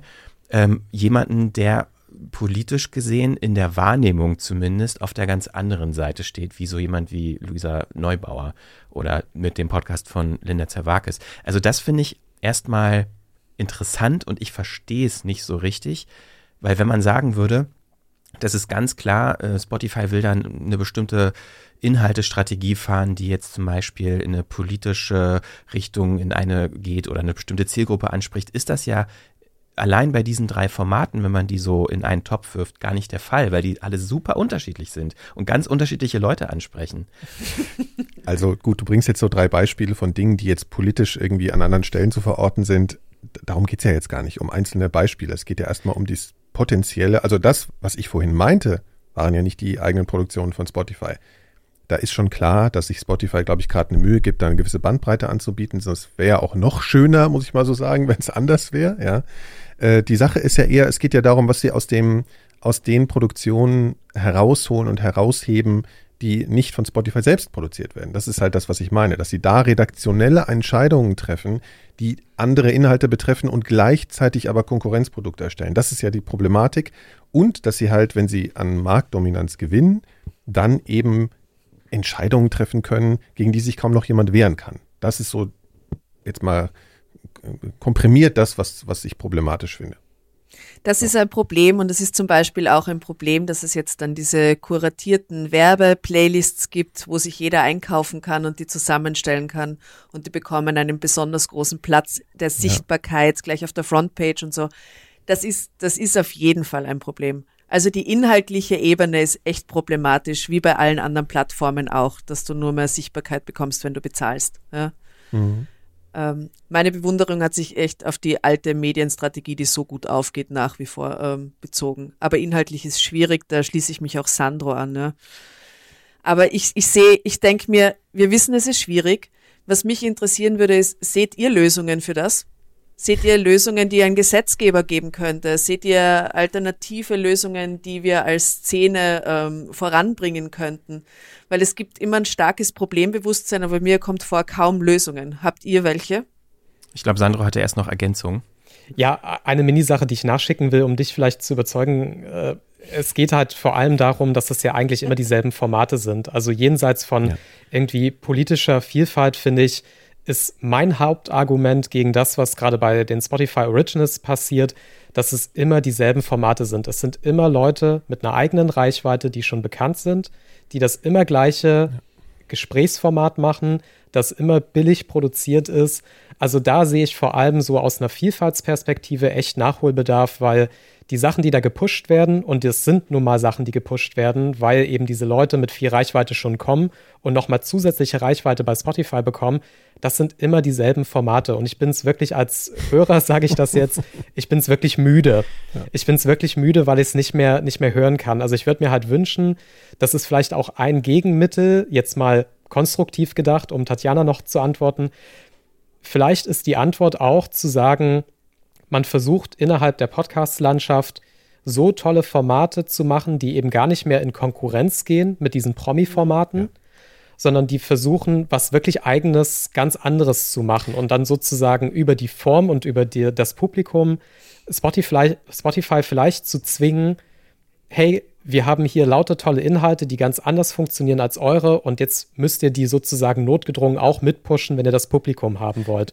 Also das ist jetzt natürlich extrem durch die Brust irgendwie von hinten durch eingefädelt, Aber das wäre für mich so ein Weg zu sagen, vielleicht geht man gar nicht in die Konkurrenz und versucht noch jetzt die Kopien zu machen von dem, was bei Spotify passiert. Also das fände ich auch total schön. Ja, also ich finde es einen schönen Appell.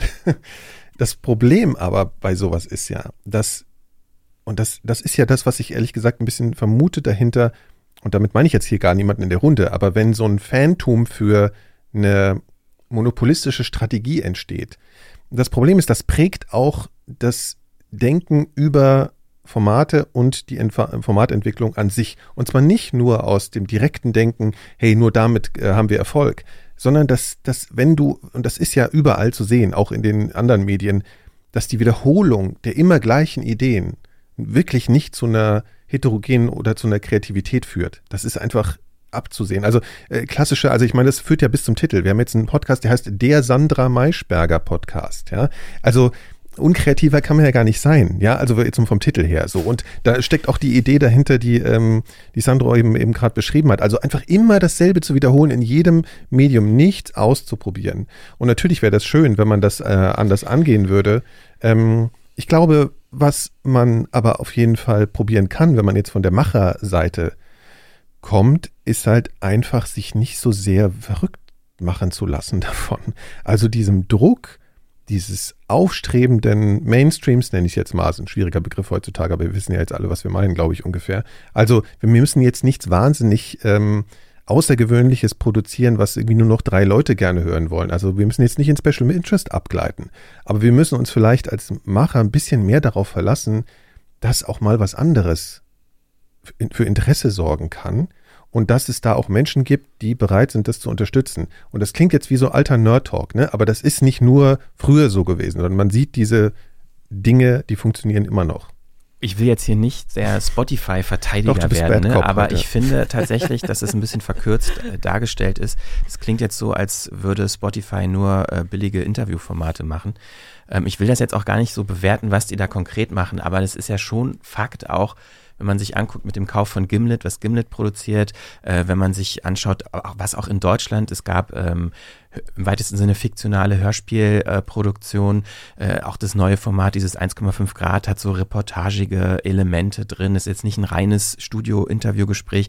Also zu sagen, dass es immer dasselbe Format ist, was eins zu eins wiederholt wird, finde ich, ist auch ein bisschen zu kurz äh, gefasst. Kann ich noch einen kurzen Einwurf, ganz kurz nur. Ich glaube, wir reden Spotify hier also auch so ein bisschen als ein, ist ein Stellvertreter, glaube ich, ne? Mhm. also für eine bestimmte Form der, wenn, also es gibt ja auch Audible zum Beispiel und ich finde, man sieht bei diesen ganzen größeren Plattformen so schon eine große Tendenz eben genau diese personalisierte Form der klassischen Gesprächsformate, die wir alle schon kennen, die mit nach den gleichen Regeln funktionieren, auch einfach immer wieder im Podcast jetzt abzubilden. Natürlich gibt's immer Ausnahmen, keine Frage. So, ne? Da, dafür ist das Medium auch noch zu neu und zu kreativ und den Druck gibt's gibt's ja auch schon. Der kommt ja aus der Macherseite. Aber dass man natürlich als ähm, Unternehmen mit viel Geld, was viel Geld investiert, Geld soll auch wieder reinkommen, dass man perspektivisch natürlich auf Formate setzt, die funktionieren, haben wir auch schon in den letzten Jahren auf anderen Plattformen gesehen. Guckt euch nur Netflix an. Also da gab es ja auch irgendwann so die Netflix-Serie, die gefühlt nach so einem Schema F produziert wurde, ja, was Dramaturgie, was Produktion. Ja, ich sehe das auch kritisch, aber ja. ich finde es auch irgendwie äh, fast ein bisschen unrealistisch, von so einer Plattform zu erwarten, dass jedes Mal das Rad neu erfunden wird und dass da die Innovation passiert. Weil natürlich, wenn du die Daten hast und du siehst, was erfolgreich ist, dann fühlst du dich noch mehr gezwungen, äh, das zu machen, was die Daten beweisliefernd dir sagen, was erfolgreich ist oder was funktioniert. Da ist der Innovationsdruck gar nicht so groß. Ich glaube, der muss eher von, von kleineren kommen ähm, neue Dinge ausprobieren, die dann vielleicht Zufallserfolge liefern, die dann wiederum auch in Spotify sich entsprechend abbilden und dann vielleicht kopiert werden. Ähm, aber ich, ich sehe überhaupt nicht, dass die große inhaltliche Innovation von Unternehmen kommt, die sehr viel Geld ausgeben, Druck haben, Geld wieder reinzubekommen und die Daten haben, die auch noch zeigen, was erfolgreich ist. Das ist doch logisch, dass man dann auf Erfolgsrezepte setzt. Ja, äh, Erfolg ist halt immer die Frage, was ist denn eigentlich Erfolg? Naja, das bewertet man klar. halt rein finanziell. jetzt gerade. Ne? Ja. Wenn es um Geld geht, klar. Aber, naja, aber also darf ich dann fragen, ist dann diese Strategie von Apple, dass sie diese ähm, zweischienige Audio Strategie fahren, dass sie quasi die Inhalte von äh, Apple Plus, also von ihrer TV-Schiene, als äh, Spin-offs, als Audio-Spin-offs vermarkten wollen und umgekehrt diese Audio-Spin-offs zum Beispiel dann wieder ins TV bringen wollen. Findet ihr das dann auch total äh, altvaterisch und, und, und blöd, weil zum Beispiel ich finde das auch schlau. naja, also, also, es ist ja nicht, es ist ja nicht so, dass das, dass das unternehmerisch nicht, nicht schlau wäre. Abgesehen davon ja. haben wir das ja jetzt ja noch gar nicht gesehen. Also wie das ja. konkret umgesetzt ist, wissen wir ja jetzt auch noch nicht sicher. Ne? Also natürlich wird das Wurde im Zweifel irgendwas mit Originals sein, man wird dafür irgendwie bezahlen müssen, aber wie sie sozusagen da die das so einhegen in ihre sonstige Podcast-Infrastruktur bis jetzt wissen wir ja einfach noch gar nicht so genau. Ne?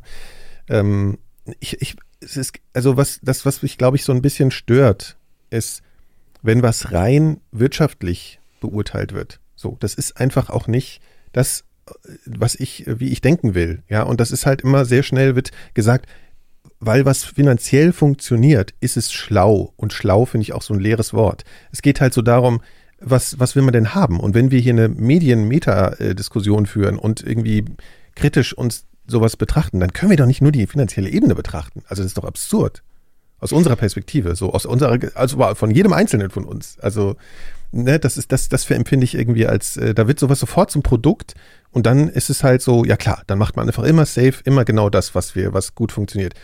Das ist aber nicht schlau. Das ist nicht nichts, was was was man was was erstrebenswert wäre, finde ich. Und deswegen und das Problem ist, weshalb wir dann eben über die Plattform reden, ist, weil, weil die das einfach massiv forcieren. So, ne, dass es, dass sich so verhalten wird. Und es ist so, weil du sagst, dass die Kreativität auch von den Kleinen kommt. Die haben ja immer weniger Chancen dadurch. In die wird da nicht investiert? In die, das ist ja, dass die Chancen von diesen möglicherweise innovativen Menschen dann eben immer kleiner werden. So, das ist ja genau das Problem. Ja, ich meine, da kommt wieder das Thema rein, was wir ganz am Anfang hatten, was Tatjana erzählt hat, so Thema Medienförderung, Filmförderung gibt's ja auch. Klar, das könnte man, das wäre vielleicht so ein Ansatz, ne, dass man in der Hinsicht mehr macht, um äh, ja. kleine ja, Podcaster, Podcasterinnen in der Hinsicht unterstützt. Aber bis da Strukturen geschaffen sind und politisch, also darauf würde ich jetzt auch nicht warten und auch nicht erwarten, dass ja. ähm, die also, Landesmedienanstalten sich zusammensetzen und Förderprogramme für Podcasts auf dem. In Wien, in Wien gibt's so eine Art Medienförderungsprogramm, äh, wo auch Podcasts bedacht werden können. Mhm. Das war letztes Jahr, ist das neu aufgelegt worden, heißt Medieninitiative Wien ähm, unter der Ägide von Andy Kaltenbrunner, ist ein renommierter Medienwissenschaftler. Und da kannst du Podcasts einreichen und da werden jedes Jahr ein paar Millionen Euro ausgeschüttet und äh, das kann dann gefördert werden. Aber wenn es einen gesellschaftlich relevanten journalistischen Fokus hat. Und ähm, da kannst du dein Label fördern lassen, wenn es zum Beispiel schon frisch gegründet worden ist. Du musst halt in den ersten drei Jahren sein. Du kannst eine eigene Podcast-Reihe als ähm, Medienhaus fördern lassen. Das ist ganz unterschiedlich. Aber das ist wirklich auf digitale Medien ausgelegt, die, die Sinn machen und nicht nur dem äh, schieren Kapitalismus folgen. Also es gibt sowas schon. Also ja? das ist doch total spannend und wirklich Sachen, die nicht dem Kapitalismus folgen, wenn man es mal so platt ausdrücken will, jetzt irgendwie, ja. dann das heißt ja nicht automatisch, dass das irgendwie unmodern ist. Ja, das ist auch so eine Verbindung, die, die schnell gezogen wird. Also das ist halt modern, weil so läuft der Hase im Internet so, ne? Und, aber man kann da auch durchaus andere Wege gehen, glaube ich.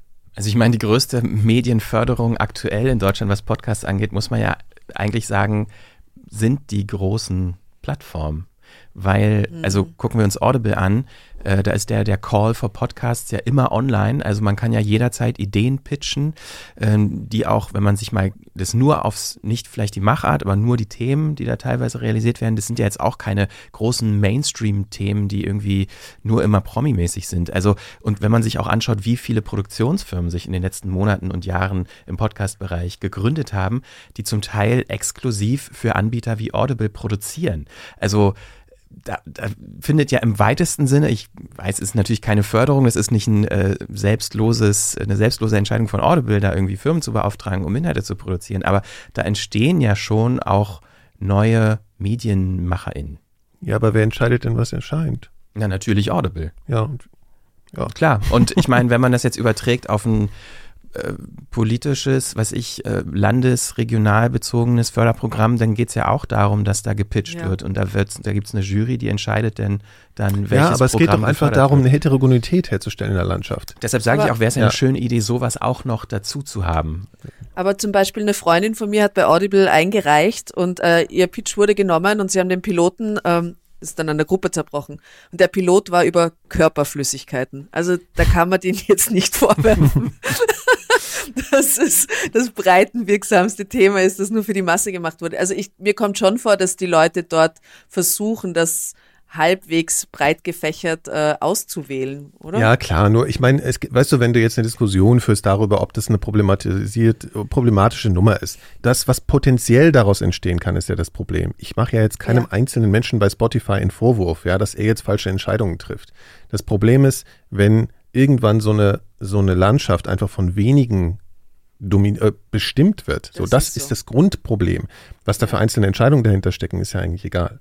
Ich glaube, wir reden Sandro gleich immer total platt, weil der so eine Latenz hat. Der äh, holt wahrscheinlich ständig Luft und die hören, das hören wir noch nicht mal. Wir müssen jetzt einfach mal ganz formal Sandro das Wort übergeben. Äh, vielen Dank. Ähm, ich hätte noch einen konstruktiven Vorschlag. Ähm, eine Sache, über die wir jetzt wirklich nur ganz, ganz wenig gesprochen haben, ist nochmal die Frage, kann man die Finanzierung nicht umdrehen? Was ich halt extrem spannend finde, ist auch das, was Nikolas ja schon angeschnitten hatte. Ähm, Gibt es andere Deals, wie man zu Podcasts kommt und wie sich Macherinnenseite und Hörerinnenseite irgendwie gegenseitig verständigen können, ohne dass eine Plattform dazwischen ist? Also als Alternative oder als parallelen Weg finde ich halt sehr interessant. Diese Finanzierungen habe ich jetzt zum Beispiel schon gesehen. Es gab bei Kickstarter einen Podcast, der hat gesagt hat, ich möchte folgenden Podcast machen. Ich brauche folgendes Budget. Findet ihr das gut? Und wenn wir das Budget zusammenkriegen, dann gibt es den Podcast. Also ich finde, das ist nochmal Ja. Nicht als, als, als komplette Alternative oder als kompletter Ersatz, sondern als paralleler Weg, wo das Publikum in erster Linie entscheidet, was gemacht wird. Das finde ich total interessant und das ist ja sowas ähnliches. Ich meine, man kann jetzt viel Kritik an, an Substack irgendwie formulieren, aber auch da steckt ja der Grundgedanke dahinter. Im Prinzip einigen sich zwei Leute, nämlich auf einmal auf der Macherseite und einmal auf der Hörerseite, was wollen wir gemeinsam machen und kann ich dich dabei unterstützen und dann haben wir beide den Vorteil, du kannst was machen und ich kann was konsumieren. Und das finde ich halt, ist irgendwie noch nicht sichtbar genug und vielleicht auch noch ein bisschen zu schwierig. Aber als Perspektive für die Podcasts zu sagen, man wartet eben nicht darauf, ob ein Pitch durchgeht bei einer großen Plattform, sondern man pitcht halt seinem potenziellen Publikum, das finde ich wirklich bedenkenswert, weil es, oder was heißt bedenkenswert? Ich finde es wirklich eine gute Alternative, weil das nochmal einen anderen Weg eröffnet und das eben dann in der Breite die Entscheidungen nicht nur an eine Person oder an eine Plattform koppelt, sondern da können auch Leute dezentral sich zusammenfinden und sagen, wir produzieren hier was und Ja. wir finanzieren hier was, ohne dass da jemand dazwischen sagen muss, mein Interesse dabei ist übrigens.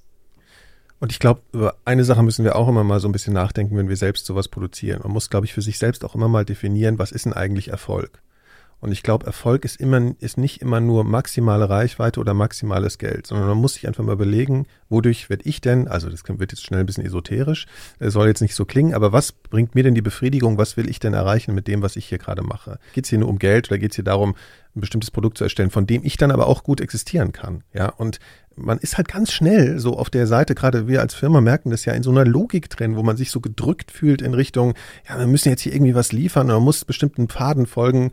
Und ich frage mich immer dann irgendwann so mal, halt warum eigentlich? Ja, so, weil man sich dann irgendwie merkwürdig fühlt, auch schon fast, ne, wenn man das nicht tut. Und das finde ich echt was, ähm, da kann man einfach mal zwischendurch drüber nachdenken, dass man auch ähm, schick, modern, alles Mögliche sein kann, ohne diesen Faden automatisch zu folgen. Ähm, ich kann auch, also gerne ein aktuelles Beispiel mal nennen, was ich ganz interessant finde, was das angeht. Äh, ich weiß nicht, ob ihr das auch mitbekommen habt. Hazel Brugger, äh, ist ja Comedian, ähm, auch sehr erfolgreich auf YouTube unter anderem. Und die hat ja mit ihrem, ich weiß gar nicht, Freund, Mann, Ja, ja. Thomas, ähm, Hazel und Thomas, äh, die haben ja jetzt äh, auch einen Podcast, schon seit einer ganzen Weile, ein paar Monate, glaube ich. Und die finanzieren das ja komplett über Patreon.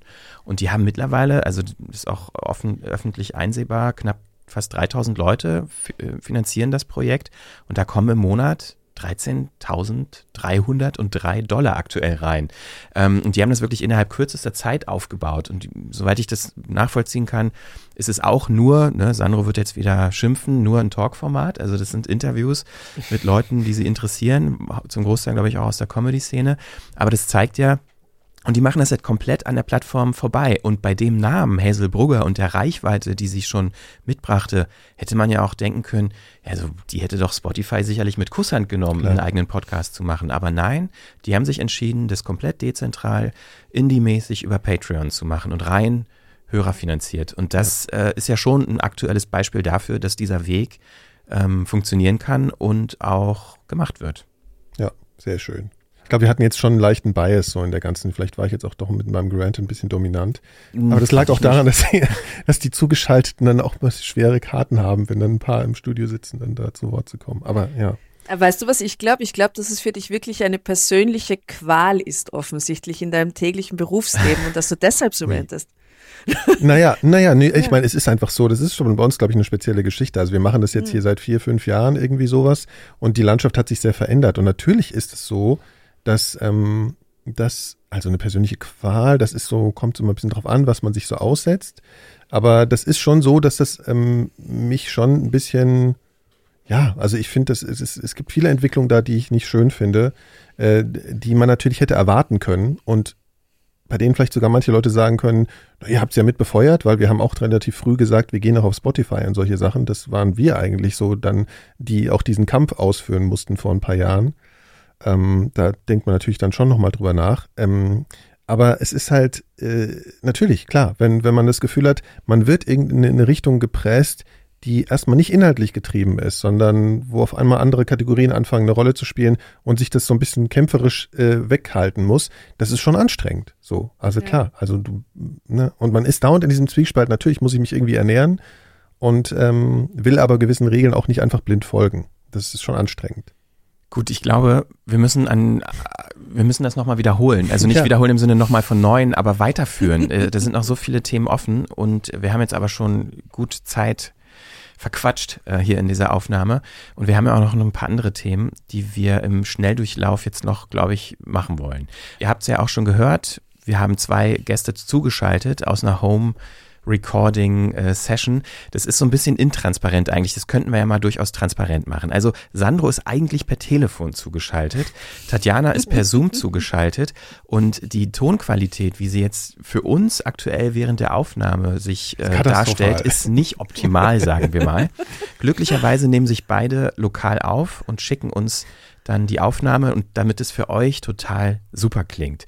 Ähm, das so mal für Transparenzzwecke vorausgeschickt. Und deshalb ist das nämlich auch ein guter Punkt, um aufs äh, nächste Thema zu kommen. Und zwar ist es ein kleines Mikrofon-Review, weil wir sind ja gerade oft in der Situation, dass man eben nicht ins Studio kann, man muss zu Hause produzieren oder man möchte ein Interview führen mit jemandem, der jetzt kein Equipment hat, dann schickt man demjenigen das vielleicht zu und dann hat man eine gute Tonqualität übers Internet. Und um das machen zu können, braucht man ein Mikrofon. Da gibt es jetzt ein neues, welches es ist und ob sich das lohnt, vielleicht mal auszuprobieren, erzähle ich euch in einem kleinen Test. Und zwar handelt es sich um ein brandneues Mikrofon, nicht nur für uns, sondern generell für die Welt. Und zwar das Shure MV7. Das ist den Mikrofon, die wir hier im Studio haben, diesen Studio-Klassikern SM7B, äh, sehr ähnlich, äh, auch optisch vor allen Dingen. Also es ist daran angelehnt, also schwarz, Metallkörper. Gleichzeitig ist es aber auch sehr modern. Es ist nämlich ein Hybridmikrofon. Es ist analog mit einem ja, professionellen XLR-Steckeranschluss, wie man es so vorher kannte, dass man es an ein äh, Audio-Interface anschließen kann. Aber es hat eben auch einen USB-Anschluss. Das heißt, in dem Mikrofon ist schon ein Audio-Interface, ähm, wenn man so will, eingebaut, also ein, ein Analog-Digital-Wandler, der das analoge Mikrofonsignal in digitale Signale wandelt und dann an den PC oder Mac oder ans iPad oder ans iPhone schickt. Auch toll ist nämlich, dass das Ganze auch über USB-C funktioniert. Das heißt, man kann mit einem Kabel direkt ans iPhone oder ans iPad sogar, wenn man möchte. An dem Mikrofon ist außerdem auch noch ein Kopfhöreranschluss. Äh, der ist gerade auch belegt mit einem Kopfhörer. Das heißt, ich spreche ins Mikrofon, höre mich gleichzeitig und das äh, ist ja wirklich sehr praktisch für Home Recording Verhältnisse und man hat auch gleichzeitig noch diesen wirklich tollen Klang, der dem Original SM7B tatsächlich durchaus nahe kommt. Was auch noch sehr wichtig ist zu wissen für dieses Mikrofon, es handelt sich hierbei um ein, wie auch beim SM7B, um ein dynamisches Mikrofon. Das heißt, dass ähm, es auch in lauten Umgebungen ähm, gut zu benutzen ist, weil es das Signal was direkt vor der Kapsel passiert, also jetzt bin ich wirklich sehr nah dran, vielleicht so fünf Zentimeter entfernt vom Mikrofon, nur das wird wirklich präsent aufgenommen. Das kann man sehr gut demonstrieren, wenn ich jetzt das Mikrofon mal drehe, während ich weiterspreche. Also ich drehe es jetzt im Uhrzeigersinn von meinem Mund weg und dann werdet ihr hören, dass die Aufnahme immer äh, schlechter wird eigentlich im Sinne von, dass sie nicht mehr wahrgenommen wird. Das Tolle ist aber, jetzt spreche ich wirklich ganz von hinten ins Mikrofon, dass eben Geräusche, die von hinten kommen, auch nicht aufgenommen werden. Das ist sehr praktisch, vor allen Dingen, wenn es sich äh, um hallende Räume handelt oder um ja, äh, Bürosituationen, wo im Hintergrund im Nachbarzimmer vielleicht geredet wird oder wo die Kaffeemaschine läuft oder wie auch immer. So, jetzt bin ich wieder vorne angekommen und spreche direkt ins Mikrofon. Soweit zu den wirklich großen Vorteilen dieses Mikrofons. Jetzt kommen wir mal zu den Nachteilen. Was ich wirklich nicht verstehe ist, klar, man will irgendwie modern sein, man will digital sein, aber warum verbaut man in ein Mikrofon ein Touch? Display, also Display ist zu viel gesagt, eine Touch-Oberfläche. Natürlich, man muss irgendwie ja die Lautstärke regeln können, man kann auch direkt am Mikrofon ähm, das Eingangssignal regeln, aber das, warum muss man das mit einem touch-sensitiven, mit einer touch-sensitiven Oberfläche lösen? Die ist wirklich schlecht zu bedienen. Man hat hier links am Mikrofon noch einen Touch-Mute-Knopf. Wenn ich den drücke, das tue ich jetzt, so, da war gerade eine kurze Pause. Ich habe weitergeredet, aber das Mikrofon hat nicht aufgenommen. Das ist Touch, ja, also man muss da nur so drauf tippen. Das Tolle ist, es macht zwar kleine, keine Klickgeräusche, aber es ist nicht wirklich responsiv. Ich kann jetzt hier auch mit dem Finger über das Mikrofon wischen, ähm, nach links wischen, dann wird es leiser, wie ihr hört. Also ich habe jetzt gerade nach links gewischt, wurde es leiser und dabei bin ich auf den Mute-Knopf gekommen, der ja auch Teil des Touch-Displays ist. Also es ist nicht wirklich gut gelöst. Ich finde auch, die Responsivität könnte besser sein. Dann ist rechts noch ein Knopf, wo ich umschalten kann zwischen Mikrofonmodus und Kopfhörermodus. Wenn ich auf Kopfhörermodus klicke oder den Finger drauflege, dann kann ich eben die Lautstärke auf meinen Kopfhörern verändern. Das ist gut gemeint. Man will natürlich gerne alles an einem Ort haben. Auch gut ist, dass es keine Klickgeräusche macht, wenn man es bedient, aber es ist leider nicht wirklich verlässlich. Also das ist einer der wirklich großen Minuspunkte, wie ich finde. Ein anderer Punkt, den man definitiv in Betracht ziehen muss, ist, dass äh, das Mikrofon an sich ziemlich schwer ist. Es gibt kein Stativ dazu, das muss man extra kaufen. Äh, ich glaube, das Mikrofon wiegt so um die 400, 500 Gramm. Das heißt, man braucht schon ein Stativ, ein Tischstativ oder ein Mikrofonarm, der das auch halten kann. Wir haben jetzt hier so ein zwei Kilo schwere Metallplatte unten dran an dem Stativ, dadurch wird es gut gehalten. Auch hier gerade ein guter Test mit dem Klopfen. Ich hau mal auf den Tisch. Also Geräusche werden schon übertragen, aber nicht so stark wie bei anderen Mikrofonen. So, das ist ja jetzt hier so ein bisschen das Best-Case-Szenario. Äh, wir sind ja hier im Studio. Das heißt, wir haben hier gut akustisch, gut behandelte Räume, optimale Bedingungen. Jetzt gehe ich mal zu uns rüber ins Büro. Da sind nämlich alles andere als gute Bedingungen, akustisch gesehen. So, die Kollegin wird sich jetzt wundern. Hallo Marin, ich mache gerade hier eine Testaufnahme mit dem neuen Mikrofon. Es geht nämlich darum, das Mikrofon auch nochmal in einer Umgebung zu testen, die jetzt nicht studiotechnisch ist. Also hier im Hintergrund läuft gerade ein Drucker, das sind auch gute äh, Testbedingungen. Äh, ich habe ja gerade gesagt, dass es eigentlich gut auch Nebengeräusche ausblendet. Das können wir jetzt mal gut testen während der Drucker im Hintergrund läuft. Also normalerweise, wenn man hier so klatscht, in die Hände klatscht, dann ist hier so typisch Büro so ein Hall drauf. Ähm, direkt auf meinem Ohr höre ich es jetzt nicht. Also das Mikrofon scheint es schon ganz gut ähm, zu verhindern, dass hier so Hall aufgenommen wird, weil wirklich, wie, wie ich gesagt habe, nur das aufgenommen wird, was direkt vor dem Mikrofon passiert. Genau. Ähm, was kann ich noch zu dem Mikrofon sagen? Eigentlich ist schon alles gesagt. Vielleicht noch ein Minuspunkt, wenn man so will. Ähm, andererseits ist natürlich auch klar, Qualität kostet Geld. Das kostet zwischen 250 und 300 Euro, je nach Straßenpreis, wie man so schön sagt. Ähm, bei den einschlägigen Online-Plattformen kriegt man es so in, diesen, in dieser Preisspanne. Kurzes äh, Fazit zu dem Mikrofon. Also, wenn man semi-professionell oder professionell unterwegs ist, Und unterwegs ist wirklich wörtlich gemeint. Also wenn man nicht im Studio ist, wenn man in diesen Zeiten wie viele von zu Hause arbeiten muss und ein Mikrofon braucht, was einfach zu handeln ist, im Sinne von nicht viel Equipment, sondern man braucht ja wirklich nur das Mikrofon und den Computer, man kann es direkt per USB anschließen, ist es wirklich ein gut zu empfehlendes Mikrofon. Ähm, wir haben es auch gekauft, um es tatsächlich auch zu verschicken an Interviewgäste, wenn wir Remote-Aufnahmen machen. Also eben, wenn die, nicht die Möglichkeit besteht, für Gäste ins Studio zu kommen, verschicken wir dieses Mikrofon mit einer Anleitung. Und da ist so ein bisschen der Minuspunkt. Also man muss wirklich eine gute Anleitung schreiben oder die Person auch briefen. Denn wirklich intuitiv einfach anstecken, lossprechen ist es nicht aufgrund dieses Touch Displays oder dieses Touch-Moduls, was ich wirklich nicht verstehe. Da hätten es ein paar Stellrädchen, glaube ich, eher getan. Aber gut, das kann man sich jetzt nicht aussuchen. Ähm, mit einer guten Anleitung und einem kurzen technischen Briefing oder einer Einführung kriegt das eigentlich jeder hin. Insofern Daumen hoch für das Shure MV7. Nikolas, ja. du hast es ja auch schon ausprobiert, ne? Ja, ich bin nur kein Fan von diesem touch -Gedöns. Ja, das habe ich ja auch ausführlich ja. gerade gerantet. Der einzige große Minuspunkt an dem Mikrofon. Mhm. Ähm, zum ich Thema. Ich muss jetzt übrigens bald mal was Positives sagen, sonst ist du wieder eine ganz miese. Ich habe es von vornherein schon gesagt. Jetzt, also ja.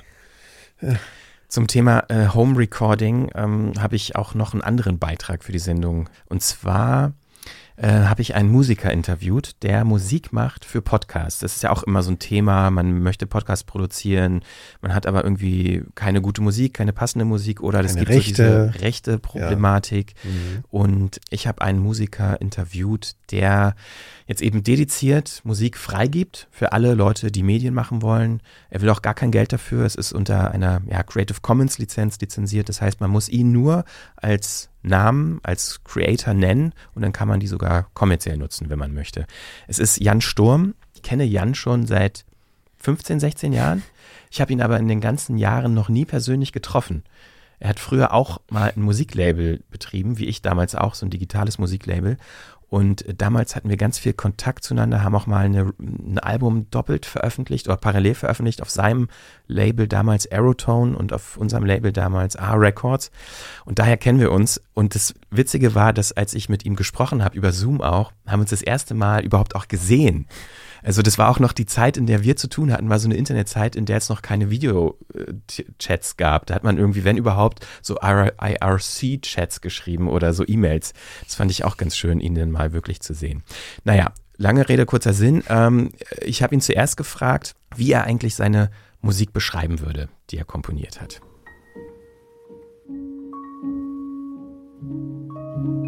Melodisch, melancholische, ruhige, ambient, neoklassische Themen, sage ich jetzt mal, wenn ich es spezifizieren müsste. Ähm, in diesem Bereich spielt sich das ab. Und das höre ich privat seit x Jahren.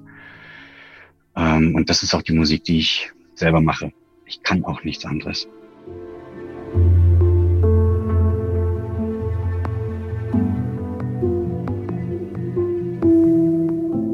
Ich mache im Grunde genommen Musik seit 25 Jahren ungefähr.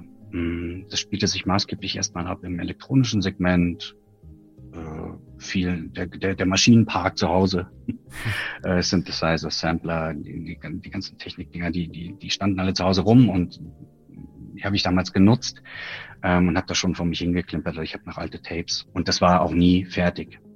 Nie. Kein einziges Stück, was ich jemals gemacht habe in diesen 25 Jahren oder so, ist jemals fertig gewesen in meinem Geist. Ähm, und das ist schon der springende Punkt. Jetzt mache ich die Dinge, die ich, die ich halt mag und ich habe das Gefühl, es ist fertig. Und klingt ein bisschen albern, wenn man, wenn man sich ansieht, dass die, dass die Stücke teilweise nur 20 Sekunden lang sind oder äh, weiß ich nicht, wenn sie es, wenn sie es schaffen, zwei Minuten. Hm. ähm, aber sie sind fertig und das ist der ganz, ganz maßgebliche Unterschied äh, zu früher, zu diesen vielen, vielen Jahren und Jahrzehnten Musikschaffens ähm, von früher. Ich habe die Sachen einfach gemacht und äh, bin halt nie zu dem Punkt gekommen, wo ich zufrieden war, mich zurücklegen konnte und sagen, jo, das ist es. Und jetzt ist es irgendwie anders. Jetzt habe ich einen Produktionsprozess gefunden für mich, der funktioniert, der macht mich glücklich, der Schaffensprozess macht mich glücklich und das Ergebnis tut es auch. Und das habe ich jetzt irgendwann sage ich mal, im letzten Jahr gemerkt, ähm, dass da was sich verändert hat in der, in der, in der Wahrnehmung der eigenen Kunst, ähm, dass diese Selbstzweifel nicht mehr so da sind, ähm, die wahrscheinlich jeder jeder Künstler irgendwie mit sich führt oder jeder Musiker oder so, ähm, hat diese, hat diese Zweifel einfach, das, was ich da tue, ist das, ist das gut genug? Kann das irgendwelchen Ansprüchen genügen, die da draußen vielleicht herrschen? Ähm, und das habe ich jetzt überhaupt nicht mehr. Ich habe das komplett ausgeblendet und freue mich einfach, wenn wieder so ein kleines Stück irgendwie das Licht der Welt erblickt und kann mich ans nächste machen. Erzähl doch mal, wie dieser Schaffensprozess abläuft. Also da sind ja, also wenn man deine Musik hört, dann merkt man sofort, das ist ja sehr vielschichtig. Das, da passiert sehr viel. Da gibt es Geräusche, da gibt es Melodien, da gibt es Rhythmen. Äh, manchmal ist es beim, also zumindest beim ersten Hören ist es gar nicht so richtig sofort ergreifbar, erfassbar, wie viele Ebenen, wie viele Spuren, audiotechnisch äh, formuliert, da überhaupt existieren. Das heißt, wenn du Musik machst, ist ja das Musikmachen auch schon mit einem Aufnahmeprozess verbunden, nehme ich an. Ähm, weil du sagtest, du hast schon 25 Jahre lang machst du Musik, du hast noch Tapes und Minidiscs, also es muss schon länger her sein. Ähm, wie sieht dieser Schaffensprozess aus, wenn du Musik machst? Ist, ähm, ist eigentlich ganz einfach. Ich erschaffe die Musik für mich selber unter Kopfhörer in einem kompletten autarken Raum sozusagen bei mir vorm Rechner und ich beginne eigentlich immer äh, mit einer mit einem Klavier mit einer Klavierimprovisation. Also ich setze mich dahin, fahre die, fahr den Maschinenpark hoch. Ähm, es läuft alles in the box, es ist, läuft alles im Computer. Ähm, damit habe ich gute Erfahrungen gemacht in, in, in, den letzten in den letzten Monaten. Ähm, es ist alles da, das ist per Klick griffbereit und ich kann improvisieren und ich sitze da und ich spiele vor mich hin. Und ganz wichtig ist, dass ich nicht irgendwie A, gestört werde, dass da jemand daneben steht, das vielleicht mithören könnte. Unter Kopfhörern geht's ja eh, kann man es eh nicht hören, aber ich würde sagen, 95 Prozent der Sachen, die ich da spiele, sind totaler Humbug. Also das passt überhaupt nicht. Aber ähm, es ist vielleicht ein ganz kleiner Teil da, wo ich sage, oh ja, da, da, da vorhin, da war was. Das war, das fand ich gar nicht schlecht. Hab aber die Situation, dass ich nicht auf Aufnahme klicke. Weil in dem Moment, wo ich auf Aufnahme klicke, bin ich unter Beobachtung vom System. So, das ist wie als wenn Schwiegermutter neben mir steht und mir zuhört, wie ich Klavier spiele, dann kann ich es auch nicht. Also brauche ich eine Software, die das kann, dass ich nicht auf Aufnahme klicken muss, aber trotzdem, die trotzdem mithorcht. Was mache ich denn? Und da habe ich halt irgendwas gefunden. Ich kann was spielen, ich kann zehn Minuten, eine Viertelstunde, eine halbe Stunde improvisieren und machen. Und dann irgendwann sage ich, okay, da war was dabei. Und dann habe ich die Möglichkeit, mir diese letzten 20 Minuten zurückzuholen und zu sagen, okay, System, zeig mir dann mal, was habe ich denn da alles gespielt und kann mich auf die Suche machen nach dem Part, der mir so gut gefallen hat oder wo ich sage, oh, da war ein Moment dabei. Und dann habe ich die Audio, die MIDI-Informationen davon da und die kann ich dann, die wähle ich mir aus, die lege ich mir bereit und habe dann eigentlich schon ein Thema, was sehr präzise die Marschrichtung vorgibt für das Stück. Und so entsteht dann das Stück. Also ich habe diesen improvisierten Part, ich setze ihn, ich lege ihn frei, ich stelle ihn frei. Das sind 20 Sekunden lang, wo ich sage, das ist es, das ist es. Und dann arbeite ich dann mit weiteren Instrumenten, packe Synthesizer dazu oder einen Bass oder maßgeblich Streicher. Also ich liebe Kammerorchester. Das kann man hören. Violin, ja, vielschichtig. Ähm, und die packe ich dann dazu. Und auch diese Parts sind komplett improvisiert. Die, die nehmen Bezug auf das, was ich quasi vorher gemacht habe, auf das Klavierstück jetzt in dem Fall. Und dann arbeite ich dann, mache das vielschichtiger. Und dann kommen dann noch so Ambient Sounds dazu. Ich bilde mir, ich bilde mir ein, äh, bei einem Stück gerade vor kurzem, hm, das sollte in einer, in einer Holzhütte sich abspielen, diese Szenerie, die ich da im Kopf habe. Ähm, und dann suche ich mir halt Ambiences, die, die das so ein bisschen untermauern. Also da ist dann so Geknarze von Holz, vielleicht hörst du ein Lagerfeuer im Hintergrund, was knistern, vielleicht auch undefinierbar, gar nicht genau zu erkennen, was es ist. Und das layer ich dann dazu, das kommt dann dazu. Da kommen die Klassiker, Vinylgeräusche dazu oder Natur. Ähm, der Wald, maßgebliches Thema bei mir auch, ähm, wird dann noch mit drunter gepackt und dann kriegst du einen relativ ja, fürs Ohr vielschichtigen Sound.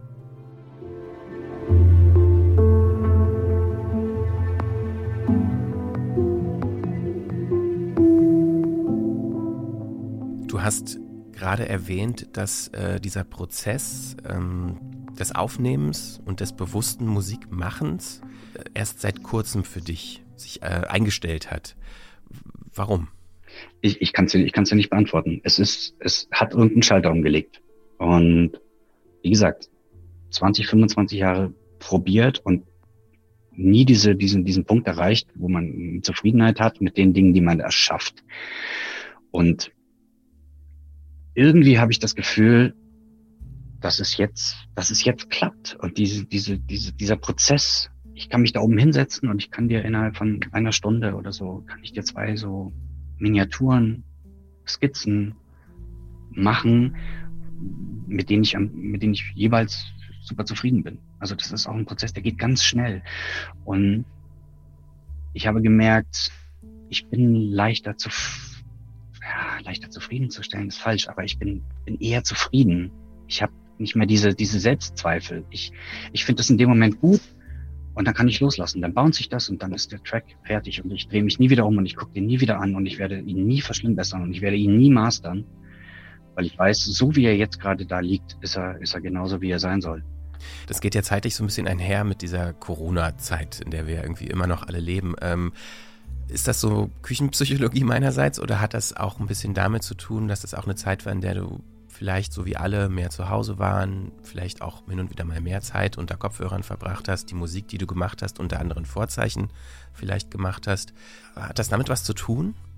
Die, die Zeit, wo ich maßgeblich ähm, Stücke gemacht habe, teilweise im, im Tagesturnus, ähm, die äh, ging maßgeblich los, als Corona startete und uns durch Lockdowns sozusagen dazu zwang, mehr Zeit zu Hause zu verbringen. Ähm, und das hat mir mehr Zeit gegeben. Ich arbeite auch im Homeoffice. Äh, soll jetzt nicht heißen, dass ich da ich wahnsinnig viel mehr Zeit habe. Das ist es leider gar nicht. Aber ähm, ich bin hier. Ich spare mir zwei Stunden Commute jeden Tag. Ähm, ich, ähm, ich bin, bin aber trotzdem viel draußen äh, mit dem Hund und, und, und, und lass die Gedanken schweifen. Ich weiß nicht, ich habe irgendwie eine, eine durch die Zeit jetzt gerade irgendwie eine Ruhe gefunden und sehe Dinge vielleicht ein bisschen entspannter oder ein bisschen ja anders. Aber das geht zeitlich definitiv auf diese Corona-Zeit zurück, dass ich da mehr, mich damit mehr beschäftigt habe und weiterhin mehr beschäftige damit, ja. Du hast dich jetzt ja dazu entschlossen, die Miniaturen zu veröffentlichen und sie komplett äh, freizugeben. Und du sprichst ja auch explizit Kreative an, zum Beispiel die Filme machen, die äh, Podcasts machen, um diese Musik zur Untermalung, zum Geschichtenerzählen, wie auch immer zu benutzen. Ist das eigentlich schwer, das so loszulassen? Ich kann sie komplett loslassen. Also ich, ich habe überhaupt keine Schwierigkeit, diese, diese einfach rauszugeben und vielleicht einen neuen Kontext zuzuführen. Wenn jemand diese Musik nutzen möchte für seinen eigenen Trailer, für Podcast, für äh, Videoproduktion, ich weiß nicht, bildende Kunst, äh, dann kann, können sie das tun, weil der Gedanke gefällt mir, dass wir eine Wertschöpfung für diese Stücke noch schaffen, die ich alleine nicht bieten kann. Ich kann nur die Stücke bieten, ich kann nur diese, diese, dieses Audiomaterial bieten, aber vielleicht dieses Einbetten in etwas Größeres oder in etwas anderes, das, das dürfen gern andere übernehmen. Und, und der Gedanke, es findet seine, seine Nutzung, es findet nochmal eine, ein Purpose, sagt man. Es findet nochmal einen, einen zweiten Sinn noch, einen zusätzlichen. Den zweiten Sinn, ja, ähm, ist, ist ganz wunderbar. Und ich habe hab jetzt schon Feedback bekommen, obwohl die Sachen erst seit ein paar Tagen ersch äh, erschienen sind äh, oder, oder zur Verfügung stehen, ähm, dass sich Leute daran bedienen werden. Es gibt einen Podcast in England, ähm, der sich um Kinder gute Nachtgeschichten dreht im weitesten ja? Und ich finde die Sachen ganz toll. Ähm, das passt da gut in den Kontext rein. Und, äh, da geht mir das Herz auf, wenn ich das höre, dass es halt dafür Verwendung findet hier und da. Also das ein oder andere Stück vielleicht. Ähm, das ist mehr, als ich selber Sinn stiften könnte mit den Stücken. Ich finde, es ist ein schönes Schlusswort eigentlich. ja, super.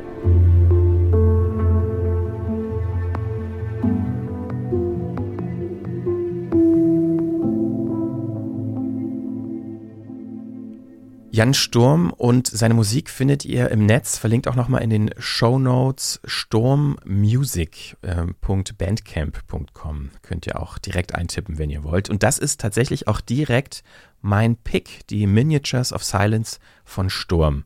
Und Nikolas und Tatjana und auch Sandro haben sich auch Picks überlegt, also kleine Empfehlungen für euch. Wer möchte anfangen? Ich fange gern an mit meinen Wien-Empfehlungen. Okay. Ich empfehle ah. euch zwei Podcasts aus Wien. Ja. Ähm, also neben meinem eigenen Drama Carbonara, der sehr wienerisch ist, ähm, wirklich, äh, gibt einen ganz tollen ähm, Stadtführer-Podcast, der heißt Erzähl mir von Wien. Da geht Edith Michaela mit Fritzi Kraus, ähm, die schon recht alt ist, eine sehr alte, erfahrene Stadtführerin durch die Stadt. Und die machen in letzter Zeit immer so themenspezifische Stadtführungen, so wie Krankenhäuser, ähm, Anschläge. Ihr wisst, wir in Wien hatten gerade vor kurzem ein trauriges Ereignis in diese Richtung. Und die gehen total auf die Tagesverhältnisse ein, aber führen so durch Wien. Das ist richtig gut. Und wer wissen will, wie es in Wien wirklich ist, ähm, der hört Party mit Peter, der erste partizipative Podcast. Das ist großartig. Floridsdorf, Peter, Banierer und Duschko ähm, besprechen ihre Woche. Ist fantastisch. Also das sind meine Tipps. Sehr gut. Ich will auch mehr über Wien wissen. Das Packen wir in die Show Notes. Ja. Dankeschön. Sandro, dein Pick. Ähm, mein Pick ist natürlich auch irgendwie von acht Monaten Homeoffice geprägt, merke ich gerade. Und zwar es ist ein Podcast, ähm, Field Recordings heißt der Podcast. Der ist von Eleanor McDowell, die auch die tollen Shortcuts bei der BBC macht. Auch das ist ein toller Podcast. Aber die Field Recordings sind wirklich das, was draufsteht. Es sind so fünf Minuten Stücke in der Regel, wo Menschen einfach nur mit einem Mikrofon in der Gegend rumstehen. Und ich finde, in dieser Zeit, wo man so selten rauskommt und so selten irgendwie so andere Audiolandschaften mal konsumieren kann, ist das auch einfach nett. Es ist einfach schön, mal irgendwie mit den Ohren woanders hinzureisen. Und ich kann es wirklich sehr empfehlen weil eben im Homeoffice hilft es manchmal auch für fünf Minuten woanders abzutauchen und dann kann man wieder weiter in seinem Ohrensessel zu Hause sitzen und weiter vor sich hinarbeiten. Ja, Eleanor McDowell ist eh, äh, ich weiß gar nicht, hat die schon jemals was gemacht, was schlecht war? Ich bin auch großer Fan äh, nee. ihrer Dinge, die sie tut und das sind viele. Danke dafür, verlinken wir auch in den Show Notes. So, Nikolas, du hast auch noch einen Pick. Ja, ich, hab, ich bin ja immer so der Hardware-Typ hier, so mein, mein, mein kleines Geek-Ding da hinten drin. Nerd. Ja, also ich will es nochmal ganz kurz erzählen, weil das, ich glaube, es passt auch zu dieser ganzen Homeoffice-Nummer so. Ich habe mir jetzt gerade diesen komischen HomePod Mini gekauft, so ein kleines rundes Ding, ist eigentlich nur so ein, ist jetzt nichts Neues, ist ein Smart Speaker, kennt man, will man diese Siri oder Alexas zu Hause haben, ist auch die andere Frage. Aber ich habe gemerkt, so dass ähm, so im Trott des Homeoffices äh, ich bisschen dazu übergegangen bin, das kommt vielleicht einfach so durch die soziale Isolierung oder Isolation, äh, dass ich dann doch gerne mal Siri anspreche und ihr versuche mitzuteilen, dass ich diesen, diesen Podcast hören will. Und ich habe das Gefühl, es ist deutlich besser geworden. Äh, also irgendwie funktioniert das, wenn ich irgendwie sage, spiel doch mal, äh, wie war es jetzt, äh, erzähl mir was von Wien oder so ähnlich war, glaube ich, mhm, das. Erzähl ja, mir was von Wien. Muss ich dann mal äh, ausprobieren, ob äh, das auch versteht. Also äh, das funktioniert so ganz gut und ich äh, habe so das Gefühl, zumindest für diese isolierte Situation des Homeoffices funktioniert das gerade ganz gut für mich und der Klang und so ist alles ganz gut. Das ist ein kleiner, kleiner Lautsprecher, den man sich schon mal kaufen kann. Ist ja viel günstiger als dieses Riesenmonstrum, was sie da vor ein paar Jahren rausgebracht haben. Gut, also der HomePod Mini ist schon ganz witzig. Genau, alle Links wie immer in den Show Notes und äh, wenn ihr uns selber eure Meinung wissen lassen wollt, am besten äh, bei Twitter, Facebook, Instagram, eigentlich wo ihr wollt oder per Mail kontakt at 4000herz.de und damit sage ich danke fürs Zuhören, aber vor allen Dingen auch vielen, vielen Dank an unsere Gäste, Tatjana Lukasch aus Wien. Schön, dass du da warst. Danke für das streitbare Gespräch. Sowas mag ich. Und Sandro Schröder aus dem Homeoffice hier auch in Berlin. Eigentlich fast Nachbarschaft, aber ja. trotzdem zugeschaltet. Danke, Sandro. Danke für die Einladung und wir können ja auch gerne nochmal weiter diskutieren. Ich habe das Gefühl, da ist noch viel, was wir heute nur angeschnitten haben. Ja, definitiv. Also da äh, haben wir auch Lust zu. Können wir gerne nochmal machen. Bis bald und alles Gute euch. Bleibt gesund. Ihr Danke. kennt das Spiel. Tschüss. Ciao. Tschüss. Peter. Baba. Ciao.